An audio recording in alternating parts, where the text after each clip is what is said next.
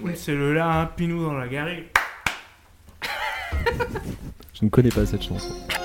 Qu'est-ce que c'est ce machin C'est un détecteur de conneries. C'est pour ça. Et maintenant, qu'est-ce qu'on fout Mais dis-tu nos conneries Tu veux que je lui dise d'aller se faire enculer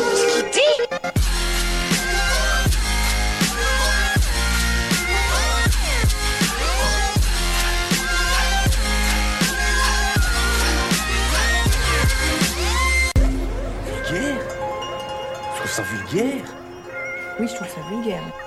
Bonjour et bienvenue pour ce nouvel épisode de Pardon Maman, le podcast de vulgarisation qui traite des petits et des grands sujets pour les rendre les plus vulgaires possibles. Aujourd'hui avec moi pour vous divertir, j'ai une fine équipe, on va commencer par Juan, Bonjour. Yo, Elodie, Salut salut, Karim, Wesh. ah ça Bien. va Bah nickel et vous Oh. Mieux. Et toi, Elias Ah oh Comment ça va Et ben voilà, Il comment... prend les devants de plus en plus. Ouais, Il c'est ça. te demande de plus en plus. tôt. Bonjour et bien. Elias, toi, comment ça va aujourd'hui Mais, et ça me fait Mais de quoi tu vas plaisir. nous parler Ouais, alors. Non, mais ça fait plaisir de vous retrouver. Euh, on avait déjà eu Elodie à un épisode précédent, aujourd'hui elle va nous présenter un sujet. Oui. Elle avait été discrète. hein. Elle avait été C'est cachée vrai. sur le canapé, C'est entre vrai. les chips. Sachant que se cacher sur le canapé, Et c'est les plutôt bières. nul comme euh, cachette. Oui, bon on va... Aujourd'hui non, elle est au micro. Euh, bah tiens d'ailleurs tu vas nous parler de quoi Des cinq sens, mais pas chez les animaux, chez les plantes. Ah, cool. Nice. Parce qu'elles ont des sens. On dirait une chanson de trio. Laissez tranquille les herbes et les animaux. Merci. pardon. Euh, Juan, de quoi tu veux nous parler Euh, moi, je vais vous parler du langage de survie en start-up. Pa- Ah, ça me plaît bien ça. Genre de lexique qu'on avait fait l'autre fois avec des termes euh, du cinéma, mais, euh, mais sur les startups, je comptais sur vous d'ailleurs parce que je pense qu'on en connaît déjà une bonne partie. Peut-être qu'on en découvrira un ou deux, mais euh, c'est vrai. surtout un rappel. Genre avec les Colasap, euh, Voilà. Et puis on a tous regardé Silicon Valley. Non, pas tous, Non. mais c'est vrai que ça vaut, Vous ça vaut le avez coup. regardé Silicon Valley pas encore. C'est vrai que ça vaut le coup. La saison 1 est cool. On regardera. Et toi, Ah, C'est euh, une série. Karim, de quoi tu vas nous parler C'est pas Elias de poser la question normalement Et de- bah, c'est bien, voilà. On, on respecte les, les managers. Euh, Alors, de quoi tu veux nous parler, Karim Eh bien, moi je vais vous parler du Bitcoin. Ah, Oh, Nice. le Bitcoin. Tout à fait. Le bitcoin. Le Bit- C'est parfait. Et ben, j'ai hâte. Et toi, J'ai Ah. Elias Ah, Je t'ai grillé, Karim. hâte. J'avais Ça, ça encore. fait plaisir. J'avais Bat- oublié. Battez-vous. Euh, bah, moi, je vais vous parler du, euh, du meilleur spectacle gratuit sur Terre. C'est un petit teasing, vous verrez. Rien que ça. Ouais, ça déconne pas. Est-ce qu'on parle d'un concert de Pete Doherty Euh, n- non, parce que déjà, c'est pas gratuit. Et Ce serait loin d'être le meilleur. Ouais. Bah oui, parce que quitte à voir des gens bourrés et défoncés, tu peux aller dans Paris, enfin, un peu tard, tu trouves hein, de quoi faire. euh. Bah du coup, Karim, puisque trouve ta gueule, on va commencer avec toi. People exchange money by changing this file. So, who maintains this ledger and makes sure no one cheats? How Bitcoin works under the hood. Merci beaucoup pour cet excellent sample basé sur mon groupe préféré, Pink Floyd. Enculé. Alors le Bitcoin, euh, c'est une monnaie qui a été créée en 2009 par un mec qui s'appelle Satoshi Nakamoto. Euh, Qu'on croit qu'il s'appelle Satoshi Nakamoto. Ouais, voilà, on sait pas vraiment qui c'est. Euh, Le mec, il dit qu'il est japonais, qu'il a à peu près 35 ans, mais en fait, en fonction des heures de connexion et son style d'écriture, il y a des grosses suspicions qui disent que ce serait plutôt quelqu'un de type anglais, voire même un groupe entier de personnes spécialisées dans le hacking et la cryptographie. Un, Un groupe, groupe antillais. entier. Excellent. Moi, je savais que c'était un pseudonyme, mais euh, je pensais pas que c'était carrément un groupe de personnes. C'est la compagnie créole qui a fait le bitcoin. Et il s'est donné un surnom japonais, quoi.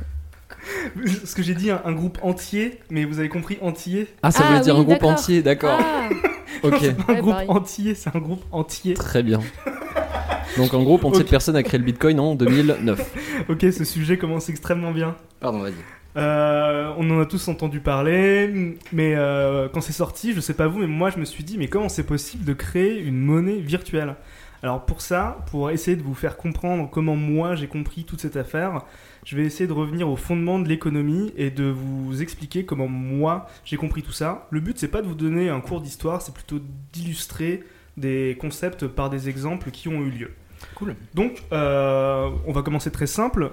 Est-ce que vous avez déjà vécu en couple ou en colocation Oui. non. Obligé de pointer ma vie, euh, ma vie sentimentale du Tu n'as doigt. jamais- tu, tu n'as jamais vécu en colocation, Si, Elias si. C'est bizarre parce que là où j'habite maintenant, c'est là où tu habitais avant. C'est Et vrai. J'ai l'impression avec qu'il y avait plusieurs d'autres gens avec personnes. toi. ouais. Est-ce que vous avez rencontré quelques types de problèmes dans votre colocation Non, nous étions très heureux en le ménage. ménage. Mais- Ménage pas loin. Je pense qu'on ouais, parle bah, plutôt de ce qui toucherait la thune. euh, Moi, j'avais plutôt en tête euh, le- la répartition, de- comme tu disais, du ménage ou Ouais. de la vaisselle. Alors, Ouais, ce qui- dès que tu vis en société. euh, C'est ça. La vaisselle.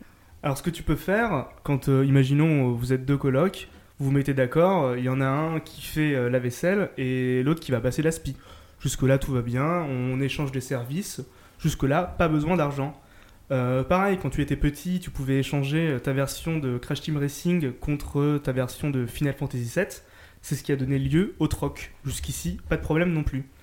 Le désavantage, c'est qu'il faut que chaque personne trouve de quoi échanger avec l'autre ou qu'on puisse rendre un service à l'autre personne. Mhm. Mais si je veux quelque chose d'une autre personne, mais que j'ai rien en contrepartie qui l'intéresse ou que je peux lui rendre aucun service, la situation est bloquée. On pourrait toujours essayer d'échanger un bien contre un autre bien de type facilement échangeable, ça veut dire fluide. On va prendre l'exemple à une certaine époque euh, du sel qui était une denrée euh, non périssable. Mais le problème, c'est que c'est très difficilement transportable. Du coup, ce qu'on a fait, c'est qu'on a commencé à échanger avec des pierres précieuses ou des métaux. Par Ou des exemple. coquillages, non Oui, voilà, il y a des En Afrique, coquillages je crois, aussi les coris. à une époque. En Afrique, euh, Les comment Les, Les coris. les coris Oui, c'est ça. C'était un coquillage qui servait de monnaie Mm. D'accord. Classe. Ça doit Et être maintenant, beau. ça sert euh, en, de En en décoration. bijoux. bijoux. Mhm. ouais. Putain, les portefeuilles, ils devaient faire 20 tonnes. Comme les pimps. Bah, justement, c'est c'est pas très pratique. Mm. D'où les pièces en or, par exemple. Malin. Et donc euh, l'avantage des pièces, c'est que euh, on peut imprimer ou euh, non, on dit pas du tout, on imprime pas du tout. une pièce. Estampiller. Non, C'est Estampiller interdit. avec euh, avec la valeur par dessus. Imaginons qu'on crée une pièce d'or qui vaut 1, qui pèse euh, 10 grammes d'or. Et ben on a créé la première pièce. C'est euh, en Lydie en 650 avant Jésus-Christ que euh, la notion d'argent et de pièces estampillées a été créée. Et c'est d'ailleurs de là d'où vient le nom de la start-up Lydie qui sert à rembourser ton pote euh, quand il t'a payé une Oui, bière au bar. Effectivement, une start-up Lydia, française. Lydia, hein. ouais, la- Ah, c'est Lydia. Lydia ou Lydie Ouais, je crois que c'est Lydia. Ça existe encore Ouais. Ouais, ouais, c'est. Je crois que c'est- c'est assez récent. D'ailleurs, sorti il y a d'ailleurs, pas je longtemps. précise, c'est pas une erreur, on, c'est pas qu'on se trompe en disant Libye, c'était le Ouais. royaume de euh, Lydie. Ça s'appelait vraiment comme Oui. ça. Ah, ok. Oui, c'est pas un, un- un trompage dans le pays. Non. Donc cette, euh, cet argent, il, il peut servir de preuve d'un effort qui a été fourni, que ça soit euh, un bien produit et revendu, puis euh, un service, ou alors un service qui a été rendu. Euh, Jusqu'à maintenant, dans l'histoire, on a une dépendance directe entre le matériau qui compose la pièce de monnaie, par exemple l'or, et la valeur qui est inscrite, par exemple 10. Mais au 7e siècle, pour des raisons pratiques, il y a des Chinois qui inventent la monnaie papier. En gros, c'est c'est les billets de banque, quoi. Donc on appelle ça la monnaie fiduciaire. Sa valeur dépend de la confiance qu'ont les gens qui ont en l'organisme qui les émet et non directement de la valeur de la de monnaie l'objet lui-même. en elle-même. Dans les faits, ce qui va se passer, c'est que, euh, en fait, l'organisme qui les émet promet qu'elle va pouvoir rééchanger le billet contre de l'or. Ouais, j'imagine qu'à l'époque, l'État devait dire euh, bon, là c'est le bordel, on transporte trop de, de richesses et et il y a moyen de se faire braquer euh, à tous les coins de rue. Et en plus, on va transporter ces galères. Donc, si vous voulez, on se met à échanger des bouts de papier. Et, euh, et quand vous voudrez vraiment retirer cet argent, bah, revenez vers nous et on vous file euh, les richesses correspondantes. Quoi. Voilà, c'est ça. Sauf que les, les gens s'échangeaient directement, Directement ces les bouts de papier. billets. euh, Mais peut-être qu'à la base, c'était supposément des mandats, et petit à petit, c'est devenu Oui. plus pratique de les échanger directement. Je pense que Ça, c'est comme je ça sais que ça pas, mais- s'appelait à la base, ouais. Des genres de mandats, ouais. Et euh, au final, au fil du temps, on s'est rendu compte que personne ne rééchangeait ses billets de banque en papier contre de l'or, parce qu'ils voyaient bien qu'on pouvait obtenir ce qu'on voulait juste avec cette monnaie papier. Et c'est là qu'on peut commencer à comprendre que la valeur d'une monnaie dépend directement de la confiance que les gens ont en cette monnaie et non de la valeur directe que la monnaie a. Hmm. À partir de là, j'ai commencé à accepter et à comprendre qu'on pouvait créer une nouvelle monnaie et comment le Bitcoin pouvait fonctionner. Ok. Mais euh, ça, ça me fait penser aussi à un des, un des soucis. J'avais jamais pensé ça avec l'argent, mais euh, ceux qui ont un métier, on va dire, assez ponctuel ou quelque chose d'assez spécifique, quand tu as besoin de t'acheter tous les jours de la bouffe ou euh, payer un loyer, une habitation, etc., tu as besoin d'avoir un, un moyen de. Parce que t'es- 'fin, une personne qui va rendre, rendre un service deux fois par an, elle va besoin de pouvoir prouver euh, son- sa force de travail, euh, bref, sa richesse à quelqu'un, en fait. De manière régulière. hein. Je- il, faut, il faut que tu répètes, j'ai pas compris. Euh, mettons, le mec qui va vendre du pain tous les jours. Ouais. Tous les jours, il peut aller voir quelqu'un d'autre et dire bah tiens, si tu veux, je te file deux miches de pain et tu me files autre chose. Donc tous les jours, il peut choper le truc dont il a besoin. Ouais. Le mec qui construit des maisons, bah faut qu'il reçoive sa rente euh, de Mmh. manière régulière, sinon il peut pas acheter son pain tous les jours. Ah oui, les, les trois premières années, le temps qu'ils construisent la Ouais. maison, en effet, ouais. Il faudrait qu'ils soient rémunérés à la tâche. euh. Et il pourrait potentiellement changer des parpaings, mais c'est chiant. Ah, puis ça fait lourd, t'imagines T'as des portefeuilles. Euh, maintenant qu'on a, euh, qu'on a fait en sorte de pouvoir accepter l'idée qu'on pouvait créer une monnaie et qu'il n'y avait pas forcément besoin de fondement physique derrière, mais juste de la confiance, je vais enfin pouvoir commencer mon sujet. Ah Alors, le Bitcoin, c'est une monnaie qui repose sur une technologie qui a été créée spécialement pour ça et qui s'appelle le blockchain. Donc, je vais d'abord vous expliquer ce qu'est et comment fonctionne le blockchain. Donc, c'est une technologie qui permet de garantir la création et l'échange de Bitcoin sur Internet. En fait, ce qui se passe, c'est qu'avec une monnaie classique, on fait appel à plusieurs tiers de confiance. On a la banque qui émet le virement, la banque qui reçoit le virement et généralement la Banque Centrale Européenne quand on fait un virement. euh, Hum. Voilà, la, Un- ma- la un père européen. Masterbank. Dans les faits, tu pointes à la BNP, tu dis que tu veux faire un virement à Michel, Michel est la Société Générale, donc la BNP contacte la Banque Centrale Européenne, qui contacte la Société Générale, et puis euh, tout le monde fait ses petits comptes, et au final, Michel, il reçoit son virement, en gros, trois semaines après, et euh, ça ça- ça t'a coûté 7,50€. Donc on part du principe que tout est référencé dans un gros livre de comptes euh, de la Banque Centrale. C'est ça. Et que tout le monde s'appelle Michel. Enfin, tous tes copains s'appellent Michel. Euh, et l'intérêt donc euh, du Bitcoin, c'est de se passer des gouvernements, des banques et des entreprises euh, tierces de manière générale. Par exemple, euh, l'entreprise dont je vous ai parlé tout à l'heure, euh, Lydia, c'est elle qui fait office d'intermédiaire. Mais imaginons que euh, Lydia ou la BNP se fassent pirater. Et ben là, euh, c'est- c'est d'ailleurs le, le scénario du, de la fin du film dans Fight Club. Ce qu'ils veulent, c'est remettre tous les comptes à zéro. Du coup, ils essayent d'exploser tous les serveurs des, des grandes banques principales. Eh bien, avec le blockchain, c'est quelque chose qui ne serait pas possible parce que euh, on- au lieu de Centralisé. Ouais, voilà. Au lieu de donner à un seul ou une seule et unique entité la responsabilité de l'authentification des transactions, c'est un petit peu dur à digérer, mais en gros, Mhm. au lieu qu'il y ait une seule entité qui centralise tout, Mhm. eh bien, on a donné la responsabilité à tout le réseau. Donc, c'est tout le réseau, toutes les personnes qui créent et qui échangent des bitcoins qui vont s'assurer de l'authenticité de toutes les transactions. Au lieu d'avoir un livre de comptes, on a 12 millions de post-it.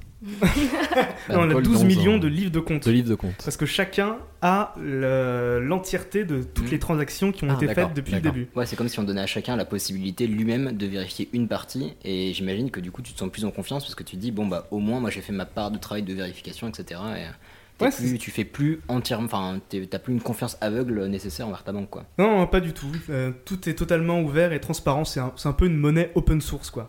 Donc, euh, concrètement, comment ça se passe Bah, Lorsqu'on fait une transaction d'une personne à une autre, il y a des gens sur le réseau qui vérifient l'authenticité des transactions qui sont effectuées et regardent si c'est cohérent avec l'ensemble des transactions qui ont été effectuées précédemment. En gros, si tu veux dépenser 10 bitcoins, il va falloir que tu prouves dans tes transactions que tu as reçu au moins 10 bitcoins avant. Euh, une- Bah, ce, qui, veut- ce qui veut dire que. euh, alors, ça a l'air pratique parce qu'en plus, tout le monde vérifie, etc. Mais c'est-à-dire que tu peux pas être en négatif. T'as pas de notion Non, de. euh. Il n'y a, pas de- y a prêt, pas de découvert, de esprit libre. euh. Et c'est une sorte de registre d'entrée-sortie. euh, Ouais, c'est ça, c'est une grosse base de données. C'est- C'est comme une, une grosse liste sur Excel avec l'ensemble des transactions, l'ensemble des utilisateurs et puis le lien qu'il y a euh, entre tout ce beau monde. Donc Euh, le cheminement est le même que pour une banque, sauf que en gros, je veux opérer un paiement sur Internet en Bitcoin.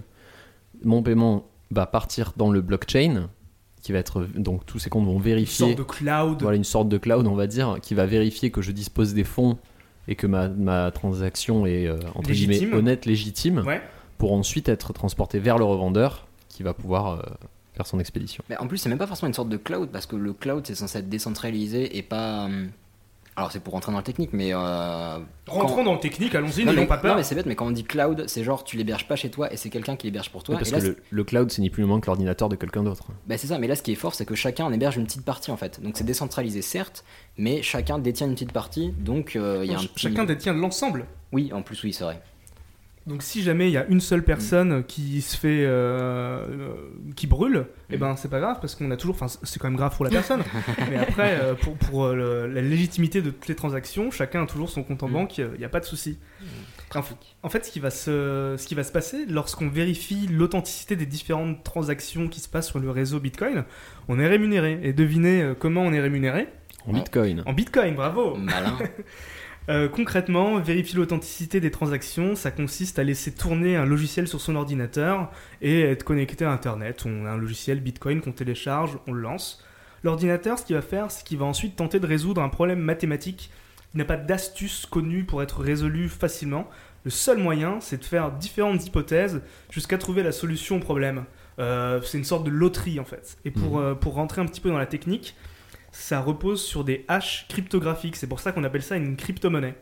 Donc, afin de valider une transaction et de gagner des bitcoins, il faut résoudre ce problème mathématique. Et on revient tout à l'heure à la notion de preuve de l'effort que j'ai évoquée avec l'argent. Imaginons maintenant qu'on soit un vil piratin, un vil brigand, un fifrelin, je ne sais plus tous les mots qu'on avait utilisés la Piratin. dernière fois. Imagine Une si on vieille veut, baderne. on veut tricher et falsifier une transaction. Ben, dans ce cas-là, il faudrait avoir plus de puissance de calcul que l'ensemble de tous les autres ordinateurs sur tout le réseau. Autant vous dire que c'est pas demain la veille que quelqu'un aura cette puissance de calcul nécessaire. Ouais, faut un monopole quoi. Ouais, il faut euh, plus de 51%. Enfin, il faut 51%, quoi. Et est-ce que euh, cette, euh, ce- ce- cette tâche de vérification, c'est ce qu'on appelle le minage dans le cadre du Bitcoin Tout à fait, C'est c'est ça. pas la création de monnaie, c'est la vérification des transactions. C'est ça. Et c'est- D'accord. Mais c'est- c'est comme ça que la monnaie est créée. Hmm. Elle, est, elle est distillée au fur et à mesure. Au, fu- au tout début, quand le Bitcoin a commencé, quand on réussissait à résoudre un puzzle, on gagnait beaucoup de Bitcoin. Et maintenant, c'est quasiment impossible d'en gagner tout seul avec ton petit euh, MacBook. Là, tu vas De trop merde. galérer. Et du coup, euh, an- anecdote, parce que le Bitcoin, quand on en parle, ça paraît un petit truc de geek euh, de niche, mais euh, de ce que je sais, le Bitcoin, ça représente quasiment 0,1% de la dépense énergétique euh, sur la planète. Ah, parce qu'il y a- il y, a tous les Ouais. mecs qui minent. Ouais. parce qu'au final, dans, dans les faits, ce qui se passe, c'est que les mecs, ils ont des étagères entières de cartes graphiques Ouais. qui carburent à fond euh, toute la journée. Parce Ouais. que les cartes graphiques, elles sont plus, euh, plus performantes pour résoudre ce, ce type de, de puzzle. Ah, puis à l'époque, il y avait des mecs qui créaient ce qu'on appelle des fermes de minage. En gros, c'était des, des bâtiments entiers pleins d'ordinateurs qui avaient pour seul but de, euh, bah, de créer des bitcoins en fait. Ils faisaient pas de, enfin, ils faisaient pas de transactions. Ils avaient pour seul but de euh, d'être travailleurs du réseau et de générer des bitcoins, etc. Est-ce que c'est à cause de ça que la valeur du Bitcoin a augmenté euh, drastiquement C'est par rapport au nombre de personnes qui minaient la, Alors, la euh, monnaie plus il y a de personnes qui minent la monnaie, plus de monnaie est créée et moins facilement on va pouvoir en récupérer euh, après en minant. Par contre, la valeur du bitcoin, selon moi, euh, elle vient pas de là, j'en parlerai après. D'accord. Vas-y. J'ai juste une question, moi, Oui. du coup, qui n'y connaissait rien au Bitcoin et qui, à vrai dire, n'avait jamais entendu ce terme avant. Il y a quoi comme type de transaction enfin, C'est des gens euh, lambda comme moi qui peuvent utiliser le Bitcoin ou enfin, Ouais, Qu'est-ce c'est ça. que tu achètes Ouais. Ouais. Des armes, de la drogue. De la- des ah, esclaves. d'accord. Ouais, Sous- je vais pas acheter euh, Tu- un article euh, enfin, sur Amazon avec. euh, Alors, tu peux de plus en plus. En fait, euh, initialement, il y avait pas mal de, euh, de effectivement, de, bah, de commerce un peu illégal, etc. Donc, il y a eu, euh, c'était quoi, Silk Road, il me semble, qui était un, Silk Road, voilà, Alphabet. qui, euh, qui ce était un genre de commerce de, bail. Mm. drogue, de, euh, de, de tueurs, etc. Enfin, d'assassins, enfin, plein de choses. Et en fait, il y a- il y, a eu tout un mouvement de personnes qui voulaient euh, mettre le Bitcoin à la portée de tous. Donc, il y a même eu des magasins, on peut en trouver encore aujourd'hui en plein Paris, où leur but, c'est de- d'expliquer aux gens comment ça fonctionne, à tout le monde, aux personnes âgées, aux plus jeunes, aux techniciens, aux non, enfin, plein de choses.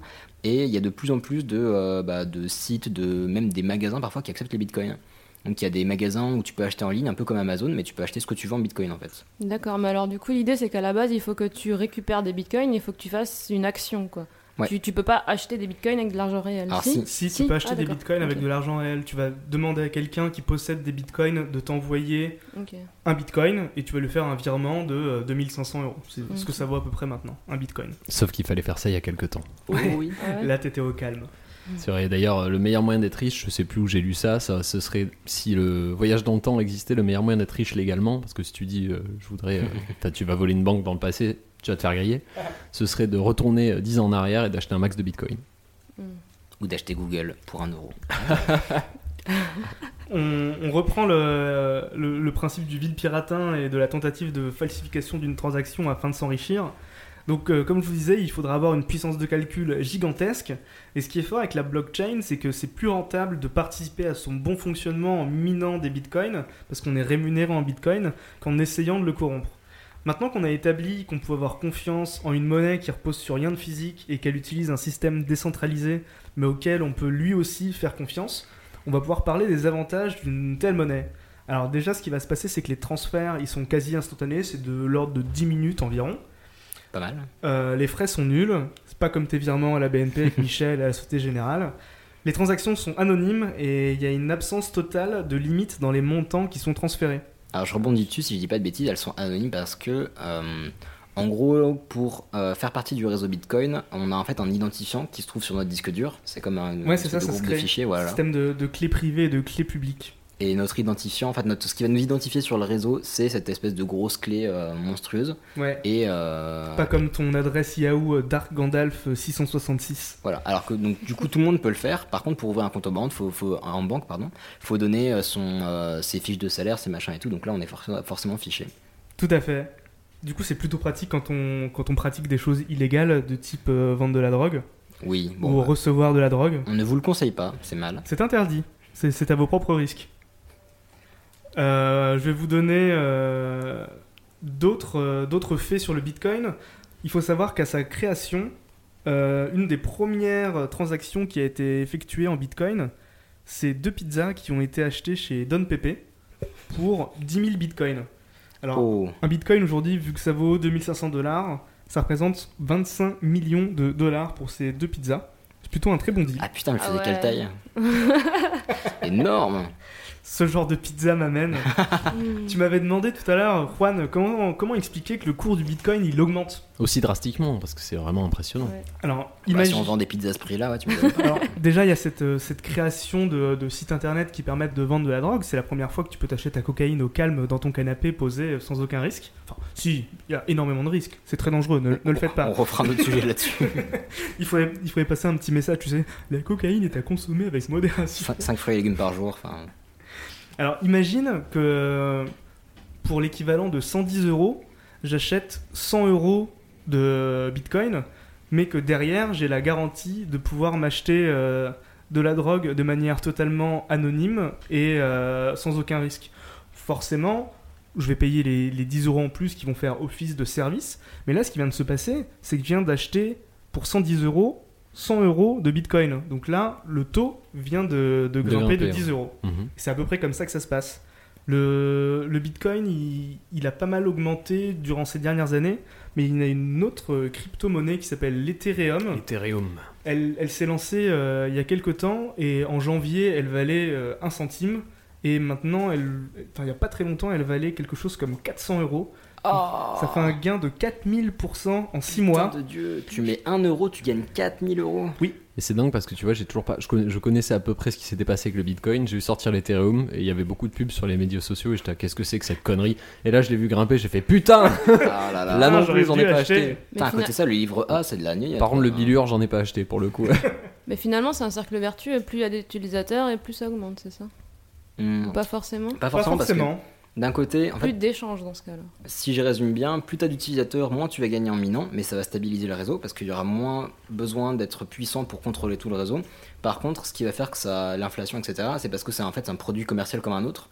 Euh, comme des tomates, s'il y a un seul mec qui fait des tomates et que c'est très Mhm. très désavantageux, euh, ça va s'acheter très cher.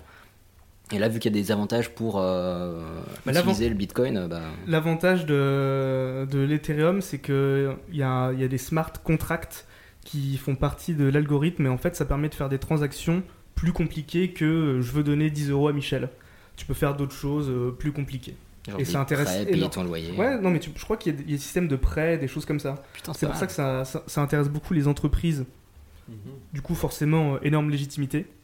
Est-ce que vous vous souvenez de John McAfee, le mec des antivirus, Ah, le personnage le mec de des McAfee. antivirus, ouais, le mec de la coque et des putes sur le Ouais, gâteau. clairement. qui est caché en Russie quelque part, Psychopathe, dans, hein. dans le désert de je sais pas où. Euh, ce gars-là, il va créer avec son pote une nouvelle version du Bitcoin en août.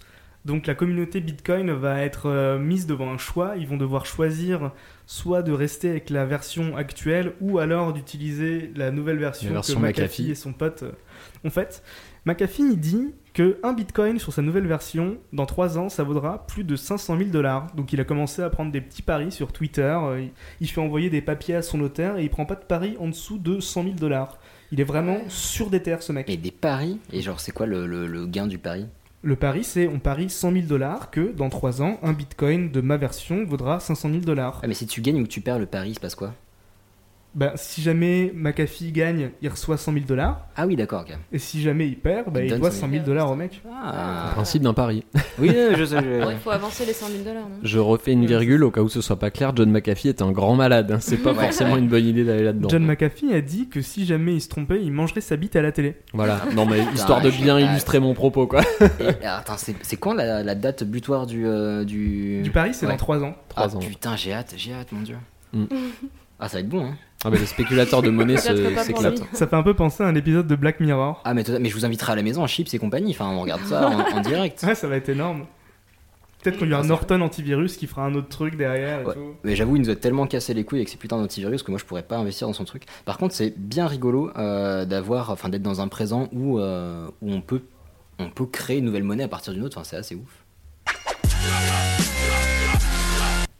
Et bah, c'était bien bien fait. Oh, magnifique sujet, Karim J'ai Eh, appris plein de trucs, On c'est savait que c'était très génial intéressant. Ben oui, voilà. Excuse-moi d'être Merci, gentil, et merci, bienveillant. Merci. Non, Vous c'était êtes vraiment, trop bon. c'était vraiment chouette. Et, euh, et putain, ça fait à la fois rêver et flipper en fait, parce qu'il y a un, un espèce de malade mental qui peut créer une monnaie. C'est flippant. Mhm. Mais bon, on verra. On verra. Tu nous feras un sujet sur l'icos un jour. Oh, les Pourquoi un chien cons, va chercher. bah parce que va chercher. Ah, Et voilà, débile. sujet fini. Euh, bah, c'est bien chouette. Bah, du coup, on va passer à un autre sujet. Maintenant, on va passer à un domaine un peu différent avec. Non, monsieur, je ne fume plus. Depuis que j'aime les plantes. Nombre de ces arbres étaient mes amis. Je suis un paresseux. Je repère un arbre, je croque une feuille.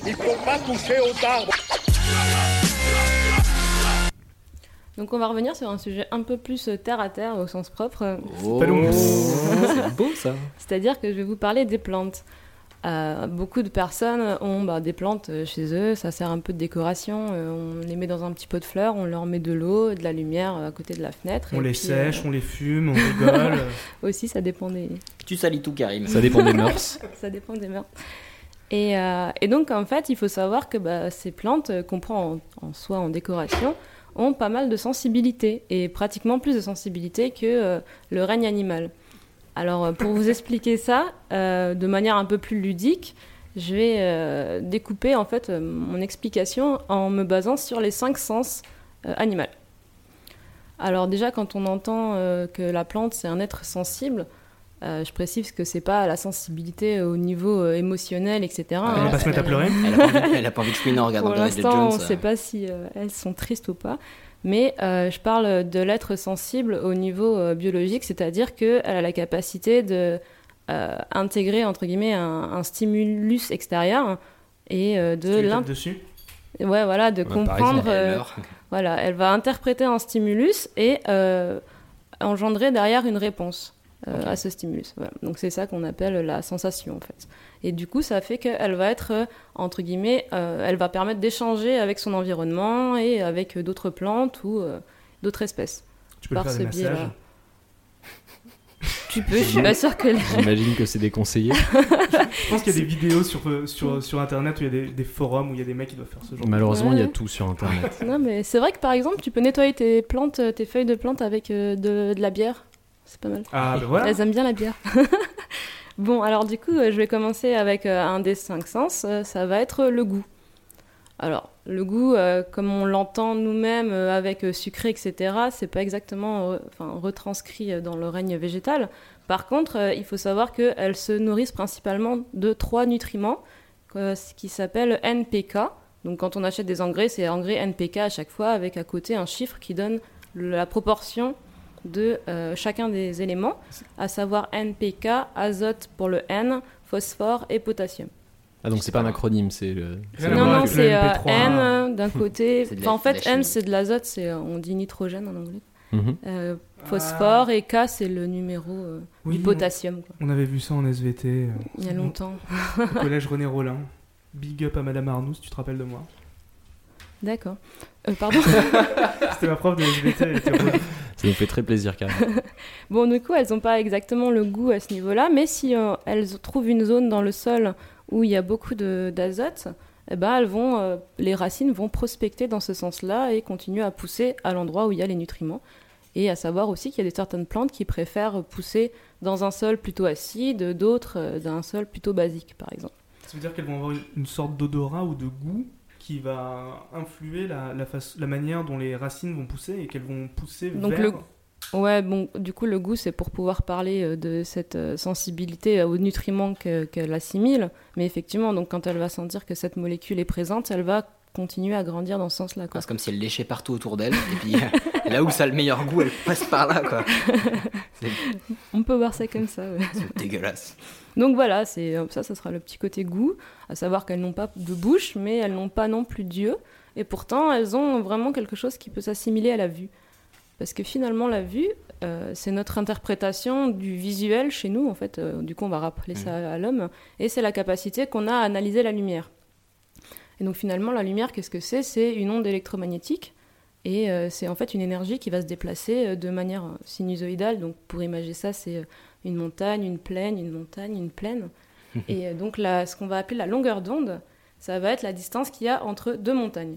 Donc Entre les deux pics des deux montagnes. Ouais, voilà, c'est ça. Et donc, plus euh, la distance va être importante, et moins il y aura d'énergie. Quoi. Si c'est une grosse chaîne de montagnes type les Alpes, il y a beaucoup de proximité, et donc c'est quelque chose qui est très énergétique. Voilà. Donc, si je dis ça, en fait, c'est parce que, par exemple, dans notre domaine du visible, on s'arrête au niveau du rouge. En fait, ça Mhm. va être l'onde euh, électromagnétique qui est la plus euh, faible en termes d'énergie. Et Donc, donc, celle qui a la plus grande longueur d'onde. la plus grande longueur d'onde Mhm. ou euh, la plus faible fréquence, en fait, on Ok. peut dire. aussi. Et euh, donc après, nous, on arrête- on n'arrive plus à voir à partir de là. Par contre, si on continue derrière, il y a tout ce qui est euh, infrarouge, euh, ondes micro- micro-ondes, euh, ondes radio, ondes Wi-Fi, etc. quoi. Donc nous, on s'arrête au rouge. D'ailleurs, je crois que c'est pour ça que dans les studios photos euh, qu'on voit dans les films là, c'est toujours en rouge parce que c'est la lumière la plus faible. Ah, c'est et donc c'est possible, celle qui ouais. fait le moins réagir les photos. Ah bah, c'est pas que dans les films, dans la vraie vie aussi. Oui, bon, ça va, monsieur, je travaille dans l'image. Moi, j'ai juste du Seven, ok Et donc, à l'inverse, euh, dans notre euh, spectre du visible, euh, on va s'arrêter à aux longueurs d'onde qui, appro- enfin, qui s'approchent du, du bleu. Ça va être les longueurs les plus énergétiques. euh, Ça va être 400 nanomètres de longueur d'onde. C'est pas beaucoup. Hein. Bon, 400-800, euh, c'est pas mal. Mais j- quand même. j'essaie d'imaginer des montagnes à 400 nanomètres de distance. Attends. Ça me fait penser à un truc. euh, donc, c'est-à-dire que les plus fortes, c'est les 400, donc c'est côté bleu. Et ça me fait penser, en fait, sur. euh, bah, déjà, il me semble que ça existe sur Mac, ça doit se trouver sur Windows aussi. Il y a des applications pour euh, dégager la lumière bleue des écrans, parce qu'apparemment, c'est celle qui fait le plus mal aux yeux. Ouais, Flux. ça Ah, s'appelle. bah, Donc, ça ouais. serait lié à C'est ça. un ouais, mec qui s'appelle c'est Night vrai. Shift. Avec ouais. un point. Mm, Et Ça mm. va dépendre de l'heure en fait, ça, ça fatigue plus ou moins le cerveau de voir telle lumière à telle heure. Mais on m'a dit Ah. que c'était du fake. hein. Oh non, vraiment du tout. pas. Moi, je l'utilise perso. Bon, après, c'est Tu une as- si tu expérience regardes un- si tu si tu personnelle. regardes donc, un euh, film chez toi ou avant de te coucher, il vaut mieux utiliser une lumière plutôt rouge, hein, plutôt dans les spectres rouges que dans les bleus, ça va Mm. moins. euh, Ouais, ça Dans se cette rejoint, fatigue. je pense. hein. Mm. Et donc, si on continue après euh, le bleu que nous on voit plus par la suite, mais il y a les ultraviolets, etc. Et euh, donc, si je parle de ça, c'est parce que euh, la plante, donc nous on utilise euh, du spectre du 400 à 800, mais alors heureusement qu'on n'est pas capable de voir euh, jusqu'à 2000 nanomètres euh, euh, de longueur d'onde, parce que bah, en fait ça voudrait dire qu'on est capable de voir les ondes radio, euh, les ondes. euh, bah, ça serait un Ça peu le serait bazar. bordel quoi. avec le Ouais. wifi, la c'est un peu 3G. perturbant, ouais. Donc voilà, on Ah, je capte pas, s'arrête, bah non, euh, tu vois pas. enfin. donc Pardon. on s'arrête entre 400 et 800. Et Ok. les plantes, c'est un peu pareil, sauf qu'elles vont un peu plus dans les infrarouges. C'est qu'elles vont utiliser la lumière dans les 400, le bleu, et dans le 800, le rouge. Par contre, du coup, il y a toute la bande qui est à l'intérieur qu'elles n'utilisent pas et qu'elles réfléchissent, en fait. Enfin, qu'elles réémettent, en fait, dans d'autres termes. Et euh, bah, c'est justement la lon- lumière verte. Donc c'est pour ça qu'on voit les Ah. plantes vertes, parce qu'elles absorbent pas ce type de lumière Mmh. Mhm. et elles la réémettent. Comme il a Heineken. Voilà, qui Ça doit ré- sûrement être un qui organisme- hein. réfléchit le milieu du, euh, de la courbe, effectivement. scientifique. I'm a beer scientific. Ok. Et donc les plantes, euh, bah, elles vont utiliser justement cette lumière bleue quand elles vont la récu- récupérer. C'est surtout le matin où le- la lumière est fortement chargée en lumière bleue en fait. Euh, D'un point de vue énergétique, ça s'explique. quoi. Et en fait, euh, ça va leur permettre, une fois qu'elles ré- qu'elles récupèrent la lumière sur leurs feuilles, ça va agir euh, au niveau de leur fonctionnement et ça va ouvrir euh, des petits pores qu'il y a partout sur les feuilles qui s'appellent des stomates. Et ça va euh, un peu comme si elles ouvraient les yeux et puis ça va activer en fait leur fonctionnement.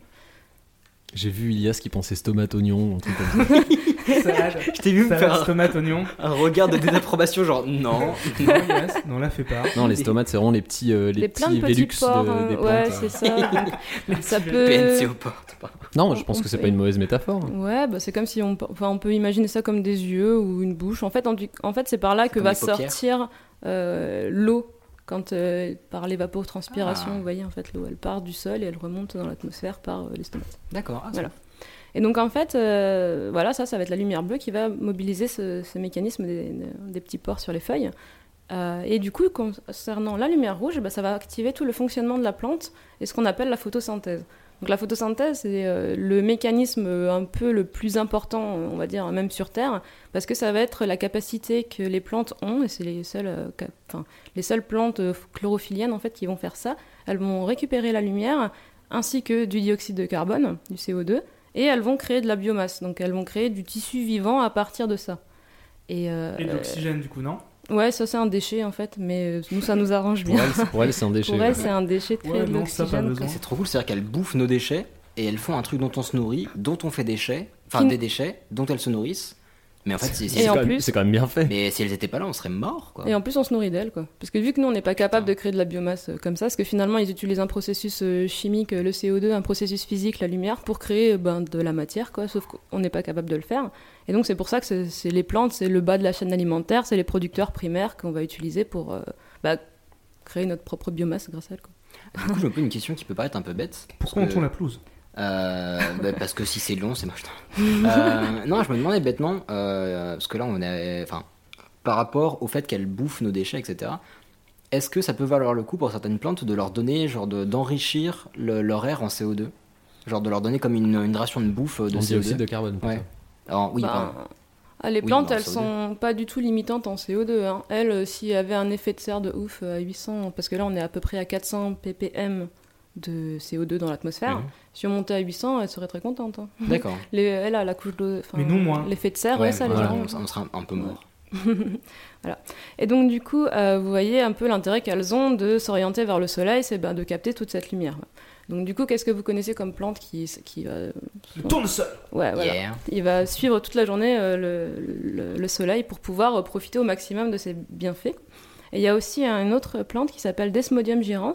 Ça- en d'autres termes vulgaires, ça s'appelle la plante qui danse. Et en fait, chacune de ces feuilles, indépendamment, Il faut l'avoir Va fumé s'orienter. avant ou... non, non, et à l'œil nu, en fait, euh, c'est c'est pour ça qu'on l'appelle la plante qui danse, c'est-à-dire qu'à l'œil nu, euh, chacune de ces feuilles va bouger et s'orienter euh, ben, pour avoir le moins d'ombre po- possible et puis regarder le soleil au maximum. Elle va C'est bouger ouf. suffisamment vite pour que tu puisses le voir à la une. Ouais, c'est ça. T'es pas obligé de passer par un time Non, non, tu la regardes et euh, ça. bouge, quoi. C'est à l'échelle de une Putain, mais minute, moi, je je crois. veux ça. ouais, c'est pas mal. Pourquoi on s'achète pas ça Pourquoi t'as pas ça, Elias Je Je chez suis pas toi sûr que ça survive dans ton appartement. mais- Faudra regarder. Pro- Prochain achat. Donc euh, là, c'est la plante qui danse euh, ben, sur le soleil et non pas sur la musique, mais ça nous fait une bonne transition pour partir sur Louis. Oh, Et on- c'est bien fait. Et donc, euh, je sais pas si vous avez déjà entendu parler euh, que les plantes préféraient la musique classique plutôt que le rock.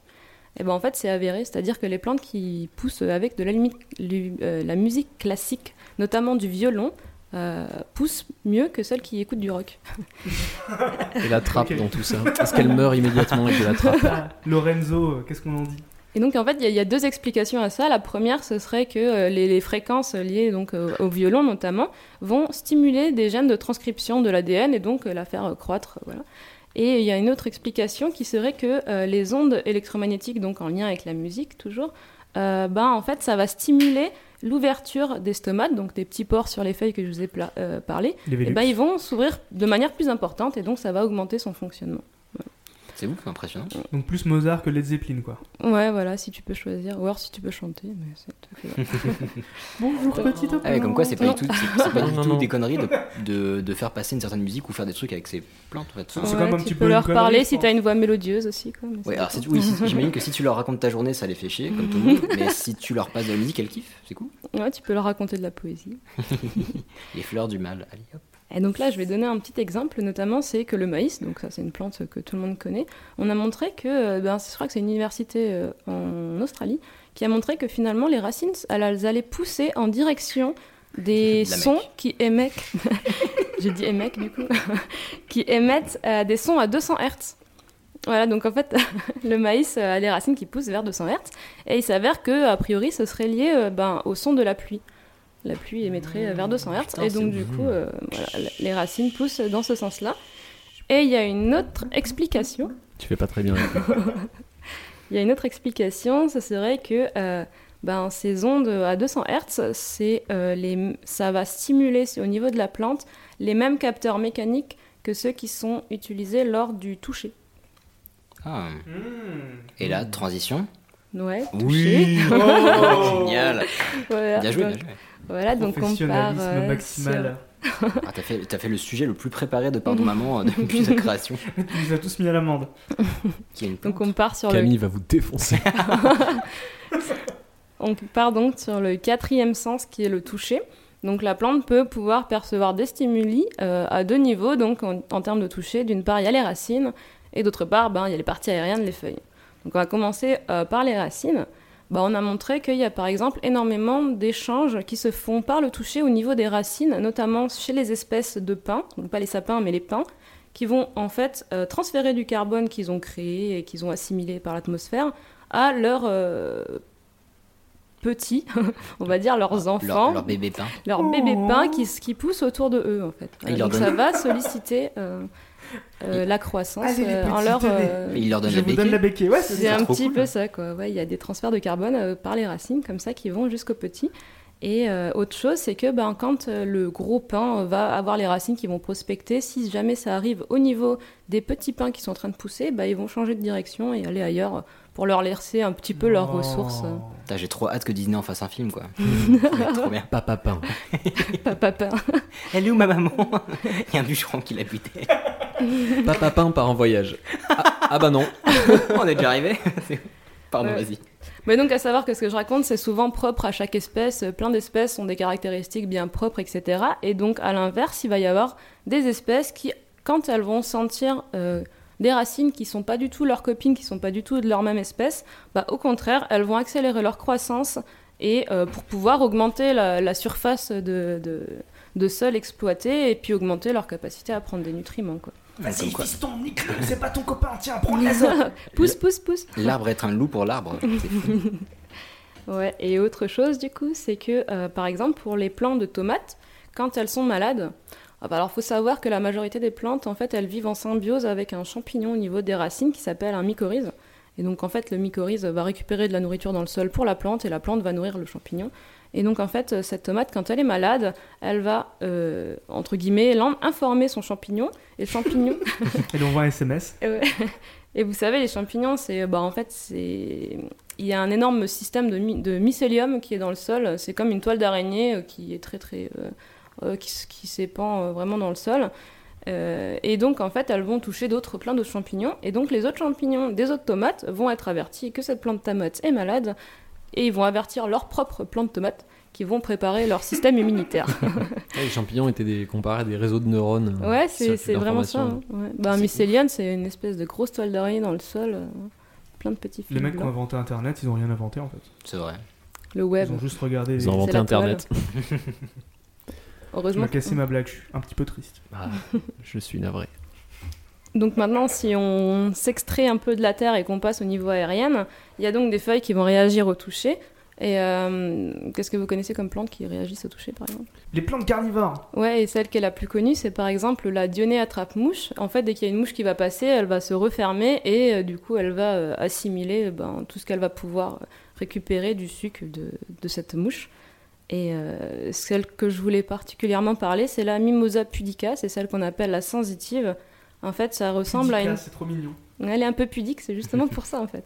C'est-à-dire que c'est une plante qui ressemble à une feuille et il y a plein de petites feuilles autour euh, de sa tige qui sont toutes indépendantes et en fait quand on va la toucher, C'est elles les vont petits toutes se capteurs. refermer.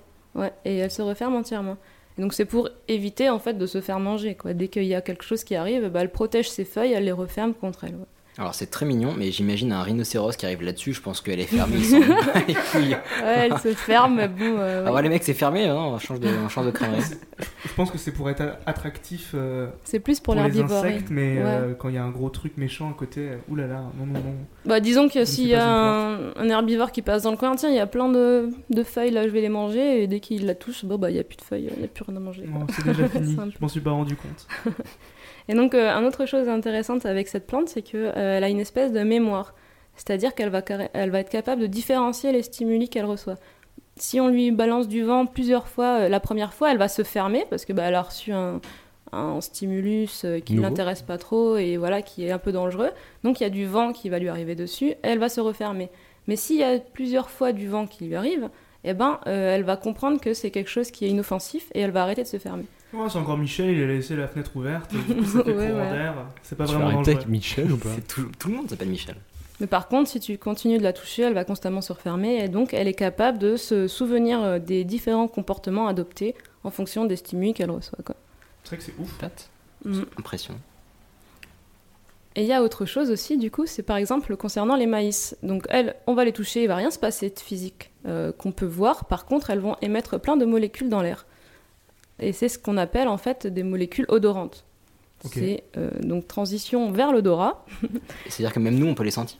Non, justement, Ah. bah, enfin, disons qu'il y C'est a une plein odeur d'odeurs secrète. que nous, on n'est pas capable de percevoir. Ah oui, Quand oui, on comme voit par pour la exemple avec lumière. les chiens, Bah, en fait, c'est qu'il y a plein, il y a des ondes qu'on voit pas, même si elles existent. Ah oui, Donc, bien J'imagine sûr, que pour ouais. les trucs odorants, c'est odorant. là, mais nous, on c'est peut c'est pas. des molécules entre guillemets odorantes, mais nous, on n'est pas, enfin, on n'est pas assez. euh, On n'est pas Je passerais équipé. bien des On n'est pas molécules équipé pour odorantes les du métro. sentir, quoi. genre la ligne 7. Celle-là, on les sent bien.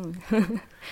Et donc, concernant l'odorat, ça va serti- servir à plusieurs choses. Celle qui est la plus euh, connue, c'est euh, l'acacia, qui va émettre des molécules euh, dans l'atmosphère. Et donc, ça a été découvert notamment en, en Afrique du Sud, parce que dans, ils ont, dans une réserve, il y a énormément de gazelles qui ont été ajoutées, et elles se sont toutes retrouvées euh, mortes, on ne savait pas pourquoi. Et il s'avère que euh, en faisant des autopsies, ils ont trouvé qu'elles étaient mortes de faim, mais en ayant plein de feuilles d'acacia, qui est leur régime alimentaire de base, à l'intérieur de l'estomac. Et en fait, elles n'ont pas réussi à assimiler ces, ces feuilles parce qu'elles étaient pleines de tanins. Et pleines de tanins parce que la plante a essayé de se défendre, en fait.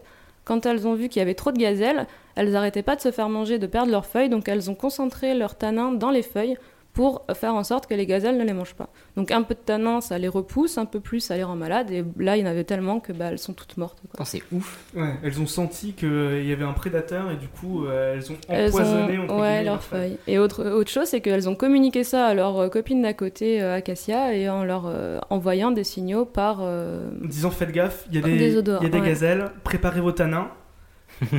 Comme avec les Ouais, champignons, voilà. mais, mais via l'odorat. Putain, C'est ultra puissant. Mhm.